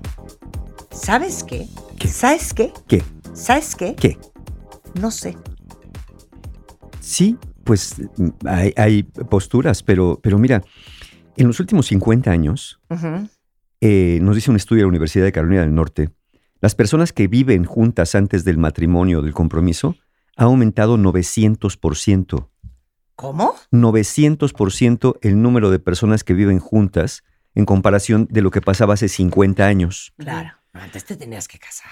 Así a fuerza, casi a fuerza, ¿no? Era, era raro Claro. el que no se. Hasta se decía en inglés, ¿no? Este, ¿Vives en pecado? ¿Do you live Claro, in sin? claro, ¿no? claro. Vivir en pecado. Es este amaciato. Es demasiado, esto no está bien, porque mira. Pero entonces, como las cosas se van relajando, a veces para un lado, a veces para el otro, este, ahora ya 900% más de personas pueden vivir juntas, es decir, pues va, va en incremento.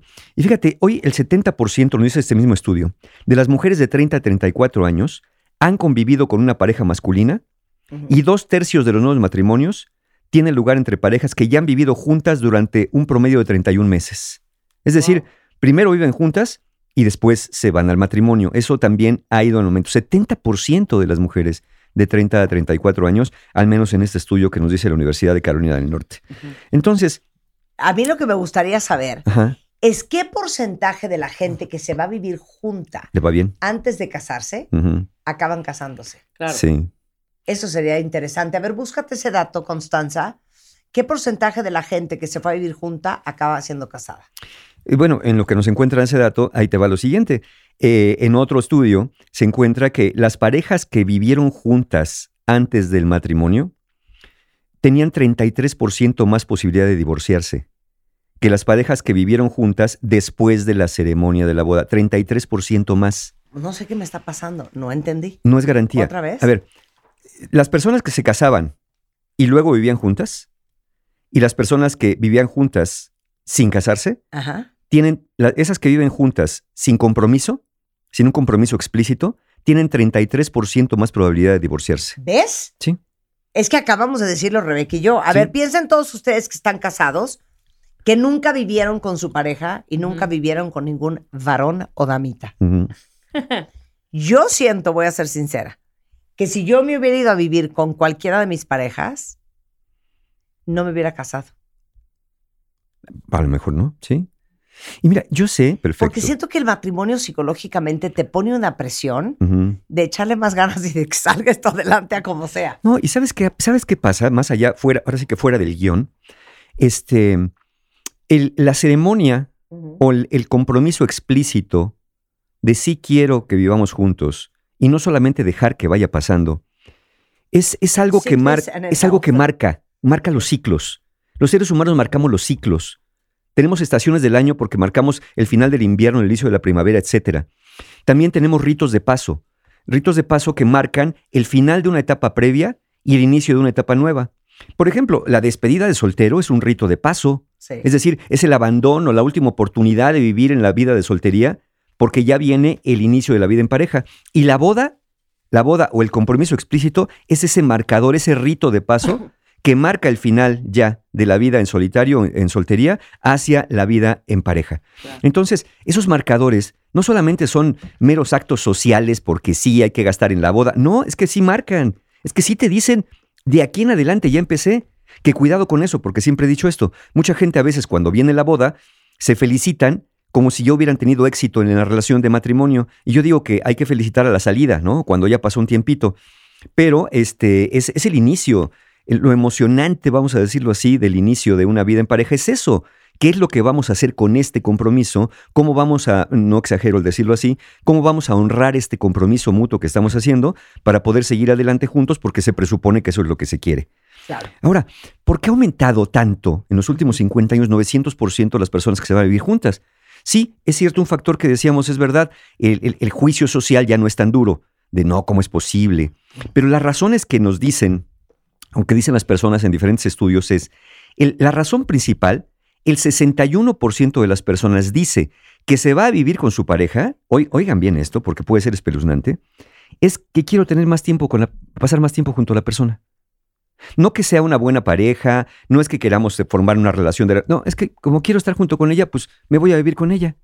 O sea, parece ser buena idea eso, Sí, sí, ¿no? Es como decir, pues si quiero pastel de chocolate, pues me compro tres, pues al fin que me gusta mucho, ¿no? ¿Qué puede salir mal? ¿No? Es como, oye, me gusta el whisky, pues échame un, un, un alambique para mí solo, una botella. Entonces teníamos que pensar, sí, sí, eso es lo que quiero, pero eso es lo que me hace bien para mí y para el otro y para el futuro y no solamente para ahorita. O sea, 60 y- what's the plan? 61% nada más porque dice, es que lo extraño. Ya, ya te acuerdas, Marta, de aquel programa que hicimos célebre de el que extrañes a alguien no significa que debas volver o vivir con ese alguien. Sí, sí, sí, bueno, pues claro. entonces, esa es. Luego, otros argumentan razones financieras, todavía más espeluznante. ¿Cómo? Es que ¿para qué vivimos separados si podemos pagar una sola renta, una sola cuenta de luz, una sola cuenta de gas? Entonces, pues ya que nos queremos, lo, pues conviene vivir juntos para gastar menos, para unir sueldos y para dividir gastos. Ujú, 19% se va a vivir con su pareja por esa razón financiera. Lo cual dices, bueno, ¿y, y el amor dónde queda, no? ¿Y el compromiso dónde queda? ¿Y la decisión dónde queda? Y luego, 14%, pues nomás porque quieren probar la relación. A ver, vamos a vivir juntos, a ver qué sale.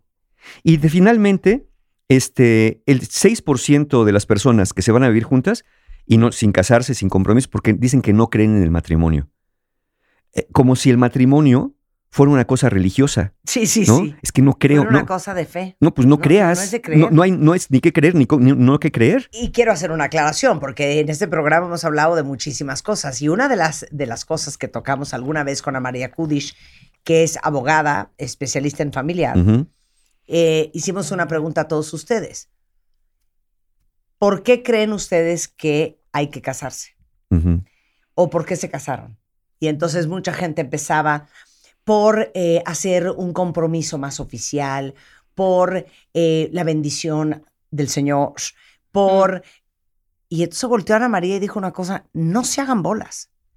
La única razón por la cual uno debería de querer casarse es una cuestión absolutamente legal, de seguridad y de protección para ambos cónyuges.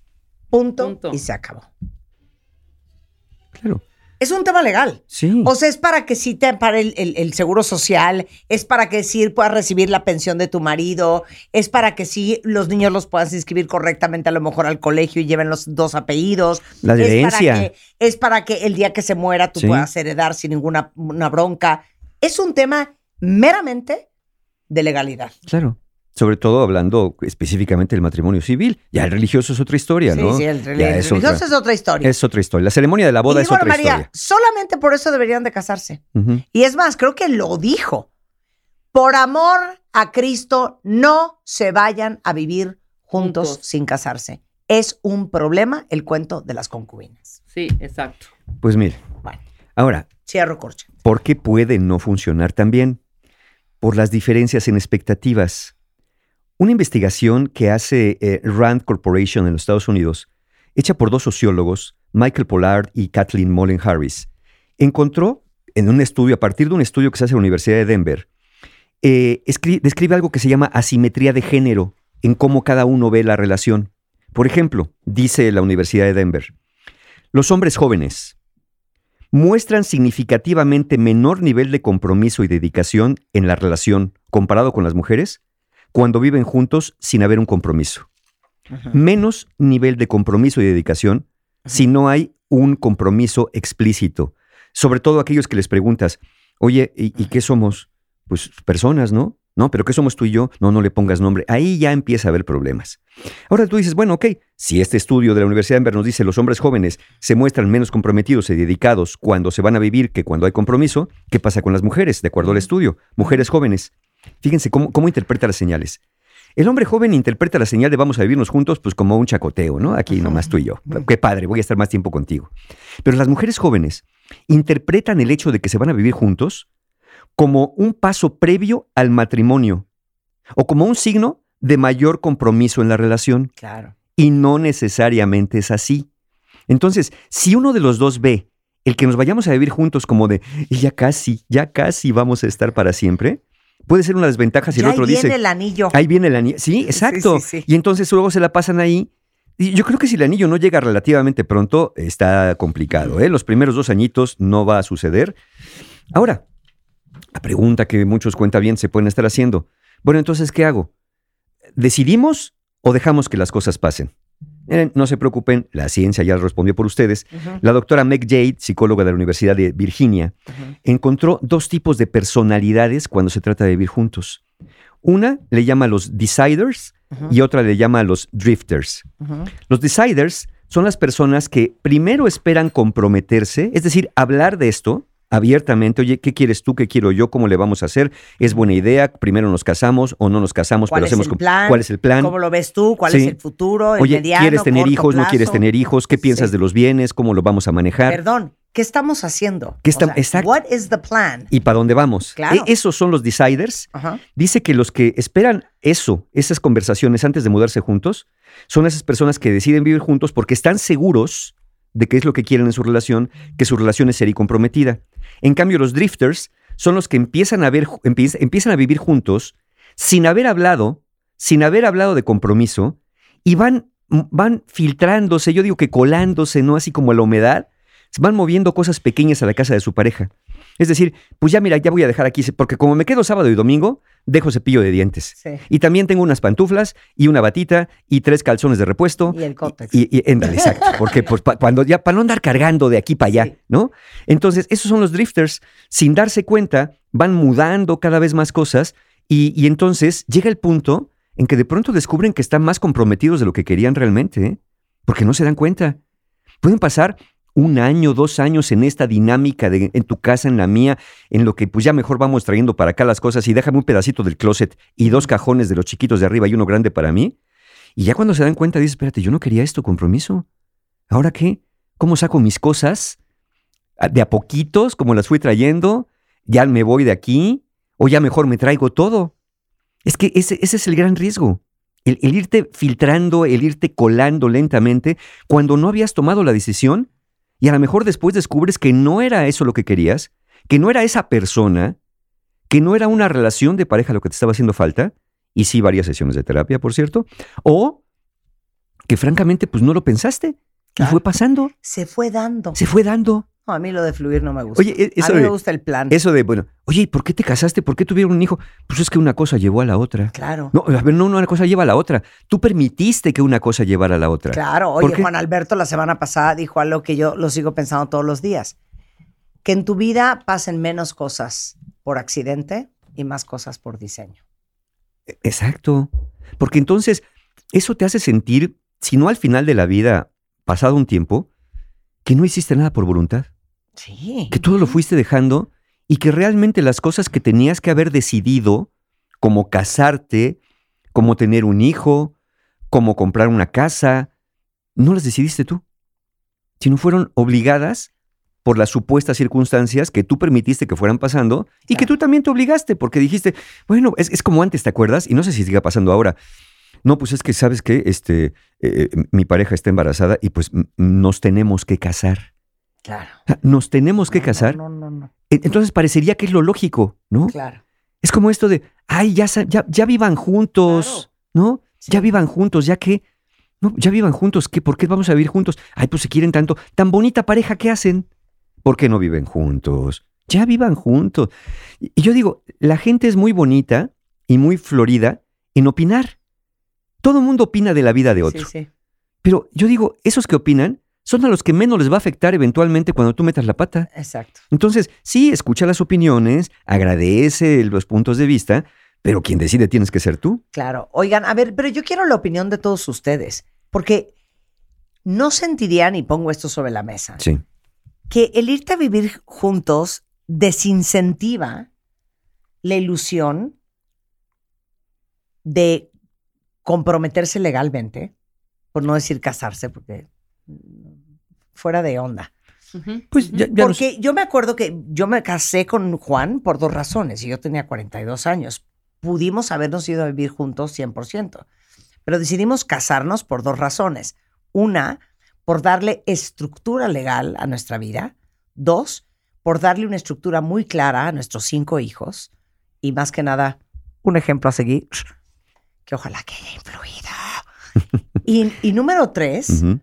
Eh, porque ya nos moríamos de ganas de estar embarrados todo el día y, y dormir juntos. Y no me parecía correcto que los niños vieran este Sodoma y Gomorra, ¿no? Pero entonces yo digo, pero si te vas a vivir juntos, ay, pues es como ya, ya tienes el pastel y ni siquiera has pagado nada. No, y deja el Sodoma y Gomorra que ahí está. ¿O Claro, El- estoy el- de acuerdo. claro. O sea, es ilusión, ya, ya, olvídate de la boda, todo eso, eso, eso, eso no sí, tiene eso ya relevancia. lo de menos, claro. Ya, hacer tu casa, tu nido, tu plan, embarrados, durmiendo, o sea, ya, Pero con ya- orden. Pero ya ahí sí. Que a mí me gusta el orden. Imagínate tú que. Pero a ver, ¿qué opinan ustedes? ima- imagínate tú que finalmente, con cada pareja que te gusta, te la llevas a vivir a la casa. No, A ver, imagínate. a ver, ven, ven Úrsula. Úrsula tiene 24 es años. que yo conozco a gente que ha armado, ha armado cuatro ver, casas y ¿Por desarmado qué las te mismas quieres ir a cuatro. vivir con un novio Es que, a ver. antes o de casarte? Quiero o sea, la obviamente sí sería con un la comprom- idiosincrasia. Obviamente sería con un compromiso, no es nada más del primero con el que, ay, sí, ya ¿Por ahorita ya me quiero. ¿Cómo- ¿Y cómo te das O sea, cuenta que hay un compromiso? ¿Qué plan te irías a vivir con A él? lo mejor hablando de lo que decía Mario de las dos tipos, yo creo que yo sería deciders. Ajá, De que sí me gustaría pues organizarlo, lo planeas, lo, ajá, lo tienes como el plan. ajá. Y sí me iría antes del matrimonio, ¿Por porque justo siento que el matrimonio ya es mucho, ya tiene este peso que tú misma le Sí, dices. sí. Y hay gente tan complicada que, híjole, el happily ever after, no sé. Entonces Pues es me que- cuesta el no conocer a la persona al 100 y ya tomar esa decisión de para toda la vida. Sí, claro. Claro, tienes razón también, hombre. Estas nuevas Pero me generaciones. estoy tratando de introyectar. No conocer la persona al 100. Sí. Es que te tengo una noticia. Nunca vas a conocer a esa persona. Sí, 100. no, no, no, obviamente. Yo creo que casarte con alguien legalmente tiene que ver mucho con estar dispuesto a echarte a nadar sin visor, ¿eh? Y creo que te puedo decir Creo algo. que eso no, no, no, no necesariamente cambia aunque vivas con él. No, no, no, pero también No te voy a decir algo que es... bolas con este tema. Yo creo que es, por ejemplo, vámonos a las generaciones pasadas de nuestros papás que sí, evidentemente se casaban. Evidentemente. Evidentemente. Evidentemente. Tenían un cortejo, se Ya, van por a avanzar, bla, bla, bla. No, es importante. Casi no podían cooperar si no estaban casados. Pero Bottom line. el punto de hacer un proyecto es irte a vivir ya eh, antes o después del matrimonio. Yo digo después, ya que te casaste, es como parte de ese proyecto, es casarte e irte a vivir con tu pareja, con con tu- el matrimonio es una es parte de tu proyecto de vida, ¿sí me explicó? Que antes pues no. O sea, me voy a ir a vivir antes, como que ese proyecto se diluye un poco. O sea, estoy poniendo todo en una misma bolsa, ¿sí me sé, explicó? siento que estamos todos Mira, hechos muy a ver, bolas. ahí, le- ahí les va. Ahí les va. La pregunta clara y concreta, ¿es vivir juntos antes de comprometerse realmente una mala idea? Todo apunta a que sí. Que sí es, una mala idea. Es que sí. ¡Cállate! Úrsula, pon atención. Pero ¿por qué es una A ver, mala ¿por qué idea? es una mala idea? Bueno, esto es algo que tiene que ver con algo que se llama la teoría de la inercia. La inercia dice que nos cuesta cambiar nuestra forma de actuar y nuestra forma de pensar. No es fácil que cambiemos. Si quieren llamarla a ustedes resistencia al cambio, le pueden llamar así. Generalmente uno piensa en la resistencia al cambio como estar en un lugar y resistirte a ir a un lugar nuevo y diferente. Pero también es cierto que esa resistencia al cambio o esta inercia te detiene en un lugar en el que ya estás para regresarte a un estado previo. Punto. Nos, nos cuesta trabajo movernos de lugares donde ya estamos cómodos o acomodados, diría más bien. Entonces, las parejas que viven juntas, antes de establecer un compromiso, y no estoy diciendo necesariamente que sea un matrimonio, sino un compromiso, como decíamos, hablado, acordado, con planes y proyectos de vida futuro, que eso ya es un compromiso, se van acomodando en la relación. Por eso muchas personas acaban por no casarse, porque dicen, es que así estamos bien. ¿Para qué nos vamos a casar si así estamos bien? Ya cuando alguien te dice así estamos bien y no hay que moverle, te está diciendo que ya está acomodada a esa forma de vida. Por eso algunas personas, después de vivir 10 años juntas, o el tiempo que sea, se casan y empieza a haber conflictos. Porque obviamente hay un cambio de visión de la relación, inconsciente si lo quieren ver así, donde parece ser que a uno de los dos ya no le gusta que el otro se está poniendo como exigente o así lo siente. A lo mejor son cosas que siempre pasaban, pero dicen, ah, no, como ya nos casamos, ahora me quiere poner filtros, ahora me quiere poner esto, ahora me quiere poner reglas, y, entonces se empieza a mover la cosa ahí. Entonces, es posible que cuando dos personas se mudan juntas, se vuelva más difícil dejar de estar juntos, incluso si estar juntos no es lo mejor para ambos. La idea de la inercia es que a veces nos empuja a comprometernos cuando realmente no nos hubiéramos comprometido si no hubiéramos estado viviendo juntos antes. Es decir, te comprometes por circunstancia, no por decisión. Y entonces, todos los peros que tuviste, todos los asegúnes que tenías, pues los echas a un lado, porque pues como ya estamos aquí, lo más fácil es quedarse. Ya invertimos, ya tenemos un perro, como ni modo de partir el perro a la mitad, este, ya tenemos cosas, gastos, inversión, pues ya lo, parece ser que lo lógico, así como dije, si tenemos un hijo, si vamos a tener un hijo, lo lógico es casarse, que no es así. Si ya vivimos juntos, pues lo lógico es quedarnos, porque ya estamos aquí. Es menos esfuerzo y menos inversión de energía eh, psíquica, psicológica, digámoslo así, quedarse donde estás, que volver a regresarte. Y mucha gente lo piensa también desde lo práctico. O sea, en serio, y me tengo que mudar y sacar mis cosas y va a ser un caos. De hecho, por eso es muchas personas que viven en relaciones insatisfactorias no se divorcian. Por lo caótico que perciben que es la separación, pero más bien, pues es lo caótico que en su mente las hacen. Fíjense, volviendo a citar a la doctora Meg Jay de la Universidad de Virginia, dice que ese fenómeno se llama el lock-in, lo que significa estar atrapado. El fenómeno del lock-in es cuando nuestra intención de buscar otra pareja o dejar la actual disminuye por la inversión emocional y material que ya has hecho en la relación cuando te fuiste a vivir con alguien. Porque como dije, ya compartimos gastos, muebles, el coche, a veces los ingresos, los amigos, el vecindario, la mascota. Entonces, muchas personas dicen, pues ya mejor me quedo. Oye, perdón, ¿puedo abrir un corchete? Sí, claramente, sí, sí, por favor. ¿Cuántas historias ustedes no conocen de novios que acabaron tomando la decisión de casarse porque alguien sí iba a hacer una maestría? Entonces ya como por osmosis, pues eso es lo que tocaba. La inercia, sí. La inercia. Ahí está la inercia. O, no, hombre, ¿cómo le voy a hacer la gatada de que llevo seis años con ella? Me voy a hacer la maestría. Ya me dijo que ella no se va a venir conmigo si no nos casamos. Pues entonces, pues ya, pues ¿qué hago? Ahí nos quedamos. Ya lo lógico, claro. Es que, pues ya lo y que de toca. esas historias, 800 mil, ¿eh? Sí. Entonces, fíjense, muchos estudios, fíjense, estudios incluso se centran sobre si es más probable que se divorcien o no. Pero muy pocos estudios realmente se centran, no en el, no en el divorcio como final o la separación como final, sino algo más trágico todavía desde mi punto de vista, la mala calidad de la relación en la que se quedan. El problema no es que si no funciona se vayan. El problema es que no funcionando se acaben quedando. Eh, un estudio que se publicó en el 2021 en el Instituto de Estudios de la Familia de los Estados Unidos dice que la mayoría de los estudios sobre si vivir juntos afecta a la relación se enfoca justamente en el divorcio y no en la calidad de la relación.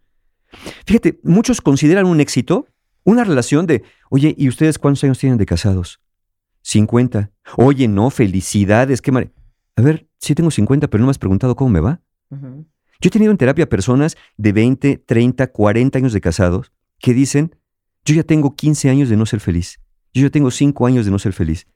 Pero, pero todo el mundo felicita a las personas porque duran, pero pocos se preguntan en la calidad de la relación.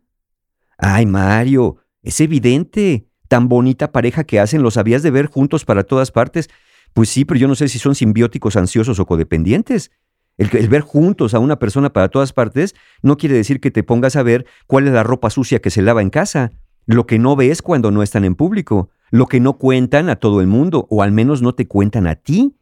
Entonces, yo no digo que sea garantía casarse para ser feliz o comprometerse para ser feliz, pero cuando menos ya hay una expresión de una intención de esto es lo que quiero para el futuro, esto es lo que quiero para nosotros. Y tampoco es garantía de que si mañana dicen vamos a echar una moneda al aire y si sale águila vamos a vivir juntos, si sale sol no, les vaya a ir mal. Tampoco necesariamente. Pero las probabilidades no están a su favor. No es imposible que si mañana en cualquier esquina compran un billete de lotería, se vuelvan millonarios. No es imposible. Pero las probabilidades no están a su favor. Y yo considero que es muy arriesgado dejar a la suerte una vida de relación y la propia vida. Porque mira, Marta, nada más, nada más déjame decirte esto para que ahorita si quieres despedacemos el asunto brevemente. La doctora Meg Jay encontró un aumento escandaloso de casos en que los hombres y mujeres desperdician su década de los 20 y década de los 30 años atrapados en relaciones que solamente habrían durado unos meses si no hubieran comenzado a vivir juntos. Cállate los ojos. Eso sí está muy fuerte. Desperdician décadas de su vida en relaciones, como dice la doctora McJay, relaciones que habrían durado nada más unos meses si no se hubieran comenzado a vivir juntos. Muchas personas terminan comprometiéndose o casándose debido a la inercia y no por el deseo consciente de hacerlo, sino porque es lo que toca. Claro. O como diría mi mamá, mucha gente termina enredándose Sí, porque se fueron a vivir juntos. sí. Y ya, que desmadre el perro, el mueble, la renta, la, la hipoteca. Entonces yo creo que todos tendríamos que hacernos, cada uno de nosotros, una pregunta fundamental. Ok, yo quiero a esta persona, sí, me encantaría vivir con ella para siempre, sí, claro que sí. La otra persona quiere lo mismo, sí, ok, check, check, check. Viene la última pregunta. ¿Tenemos lo que se necesita para sabernos llevar bien? Lo cual me lleva a hacerte la siguiente pregunta. Sí. ¿Cuáles son las competencias y habilidades que tiene que tener una persona para que una relación de pareja funcione? Ahí te van a trote 8. 8 para que lo tomen A en ver, cuenta. pero hagamos, hagámoslo a manera de examen. ¿Quién de ustedes tiene estas competencias? Rulo, te invito a participar. Pónganse tacho palomita. ¿Quién de ustedes tiene estas ocho competencias?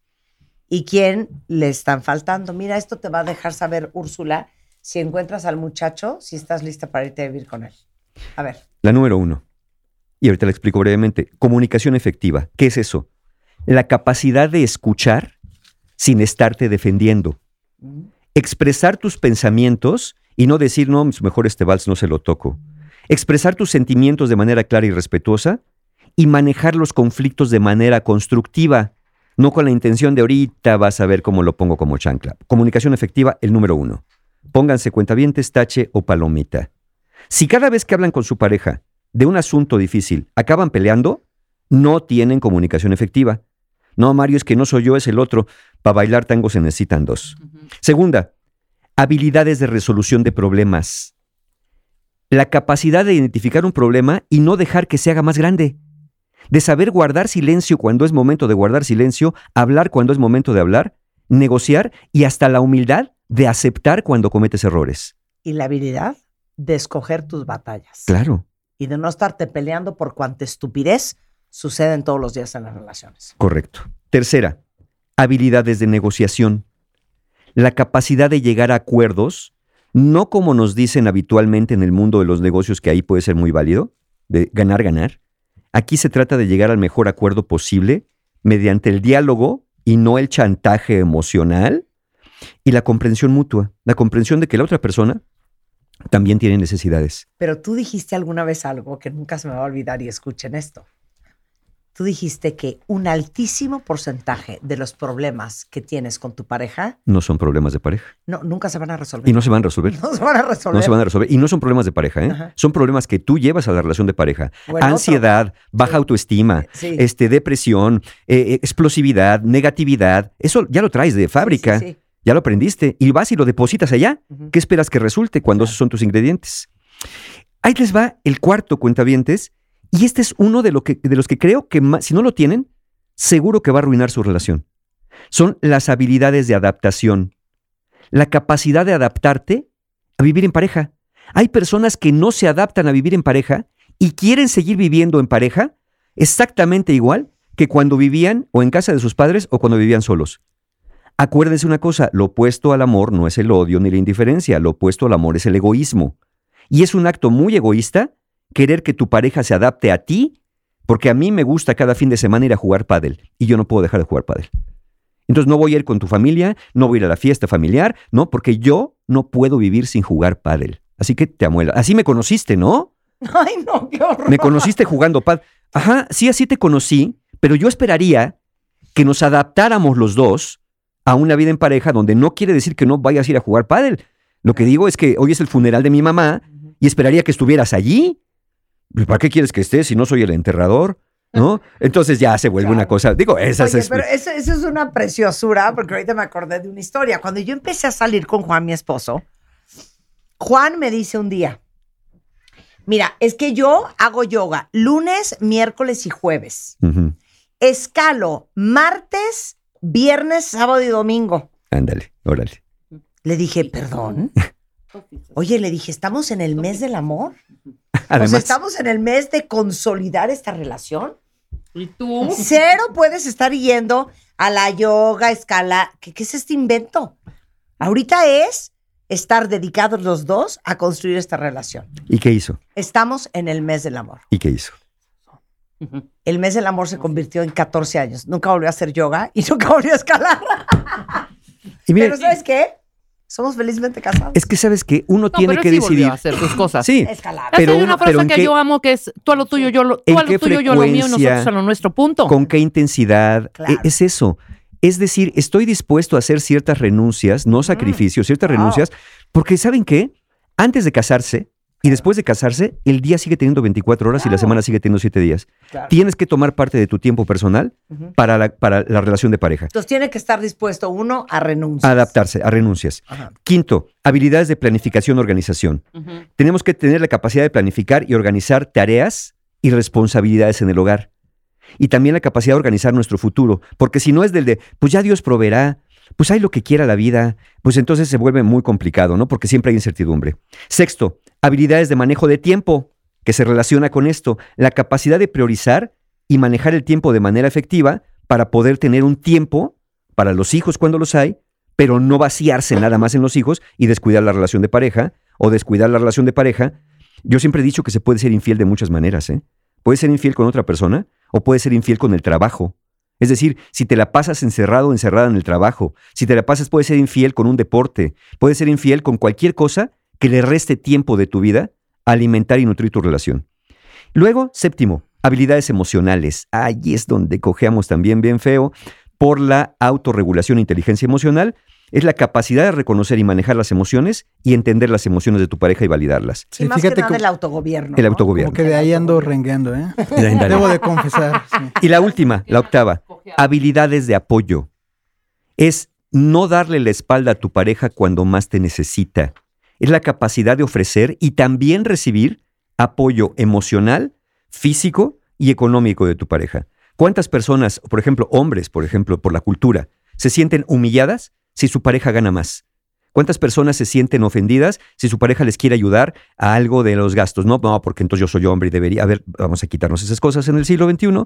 Tenemos que tener habilidades de apoyo, de ofrecer, dar y recibir. Esas serían las ocho competencias necesarias en lugar de estar pensando si la boda la vamos a hacer con narcisos o con orquídeas.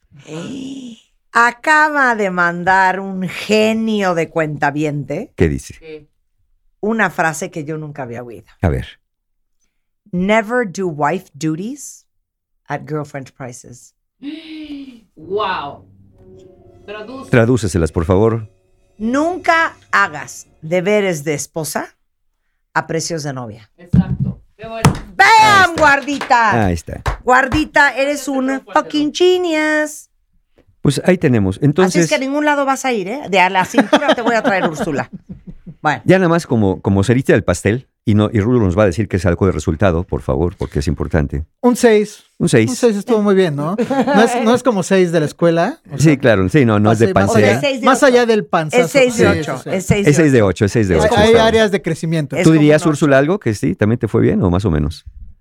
Sí, a mí sí me fue bien. Yo, yo sí sería capaz. Tú sí serías capaz. Ahora hay que, no hay que preguntarle a la contraparte, No me han ¿no? dado permiso. O sea, es que dice 8 de 8, pero Claro. pues, es A ver, soltera. a, a ver, aviéntate un arroz y que no se te, eh, si no se, que no se te bata, A ver, mamacita. Hombre, una no camisa cocino. almidonada. Exacto. No. No, a ver, entren en conflicto Bueno, y ver, traten de resolver. no acaban en conclusions. Conclusión. A ver, cuentavientes. Ya, quinemos de cosas. Lo que conduce al divorcio o fracaso en una relación no es la magia de la boda ni firmar un acta. Lo que conduce al fracaso o al éxito es que las personas, cuando se mudan con alguien, casados o no, no tienen la madurez y la experiencia para elegir parejas compatibles y comportarse de manera que puedan sostener una relación de largo plazo.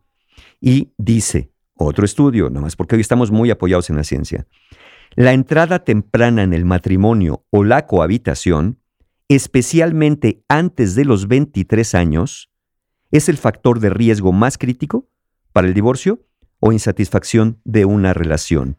Entrar a vivir con alguien demasiado joven no pinta para bueno. Hijo, Lo que duda. nos puede hacer fracasar es dejar llevarnos por la inercia en vez de razonar la decisión de quedarnos juntos porque queremos realmente estar juntos hoy y en el futuro. Así que parece ser, la conclusión es, parece ser que es mejor ser decider que ser drifter. Es mucho mejor. Primero decidir y luego irse a vivir juntos que irse a vivir juntos para luego decidir. Claro. O como diría la sabia guardita, no hagan cosas de esposa a precios de novia. Muy bueno, sí. Y recuerden, perdón, a estas Claro. edades, antes de los 30, y, y- y- y tengo mis, tengo mis, mis asegúnes. El córtex prefrontal. No acaba de no cuajar está- todavía. Exactamente, ya Todavía quieren que les cuajar. cuaje el arroz. Sí, exacto. No. Cuando lo acabas de poner en la olla. ¿no? Exactamente. Entonces todavía no. Oye, un- una anécdota rapidísima. Se van a vivir mis, un- una amiga mía con su novio antes de la boda, un año antes.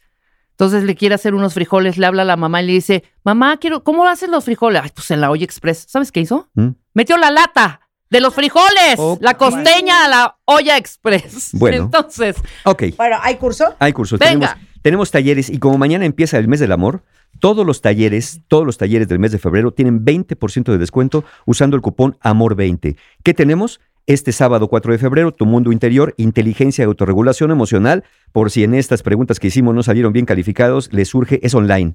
Al día siguiente tenemos Fortaleciendo tu autoestima. Algo que daña mucho las relaciones y que te hace quedarte es pensar que no te puedes salir o no hay nada para ti bueno. Entonces, autoestima es presencial en Ciudad de México, 5 de febrero y quedan bien poquitos lugares porque es un taller realmente para pocas personas. El 11 de febrero, libera tu mente, estrés y ansiedad. El 12 de febrero, online también, el viaje del héroe, mi taller favorito. Y el 19 de febrero cerramos el mes del amor con Los hombres de tu vida, un taller para mujeres para que aprendan a relacionarse o identifiquen su relación con lo masculino y femenino en sus vidas. Todos los talleres de febrero tienen 20% con el cupón AMOR20 y ya están los de marzo que ahí búsquenlos en la página de encuentrohumano.com que tienen precio de preventa. Recuerden, objetivos, temarios, formas de pago y toda la información en la página de mis amigos de encuentrohumano.com porque siempre hay un taller abierto en encuentrohumano.com. Y si son tus amigos. Son mis amigos, claramente. No son invisibles. No son invisibles. No, por supuesto. Oigan, mañana eh, ¡Wiu! Por fin. vamos a subir a los ganadores de los arbolitos de Navidad del 2022. Y daremos los premios, Marta. Eh, eh, vamos a dar los premios. Y acuérdense que somos muy activos en redes. Gran parte de las entrevistas en video que hacemos acá las subimos en TikTok, las subimos en Instagram, las subimos a veces en eh, Twitter y siempre en Facebook para que no dejen de seguirnos en arroba Marta de Baile. Con esto nos vamos. Estamos de regreso mañana en punto a las 10. Adiós. Adiós. Escuchas a Marta de Baile. Síguenos en Facebook, Marta de Baile. Y en Twitter, arroba Marta de Baile. Estamos donde estés.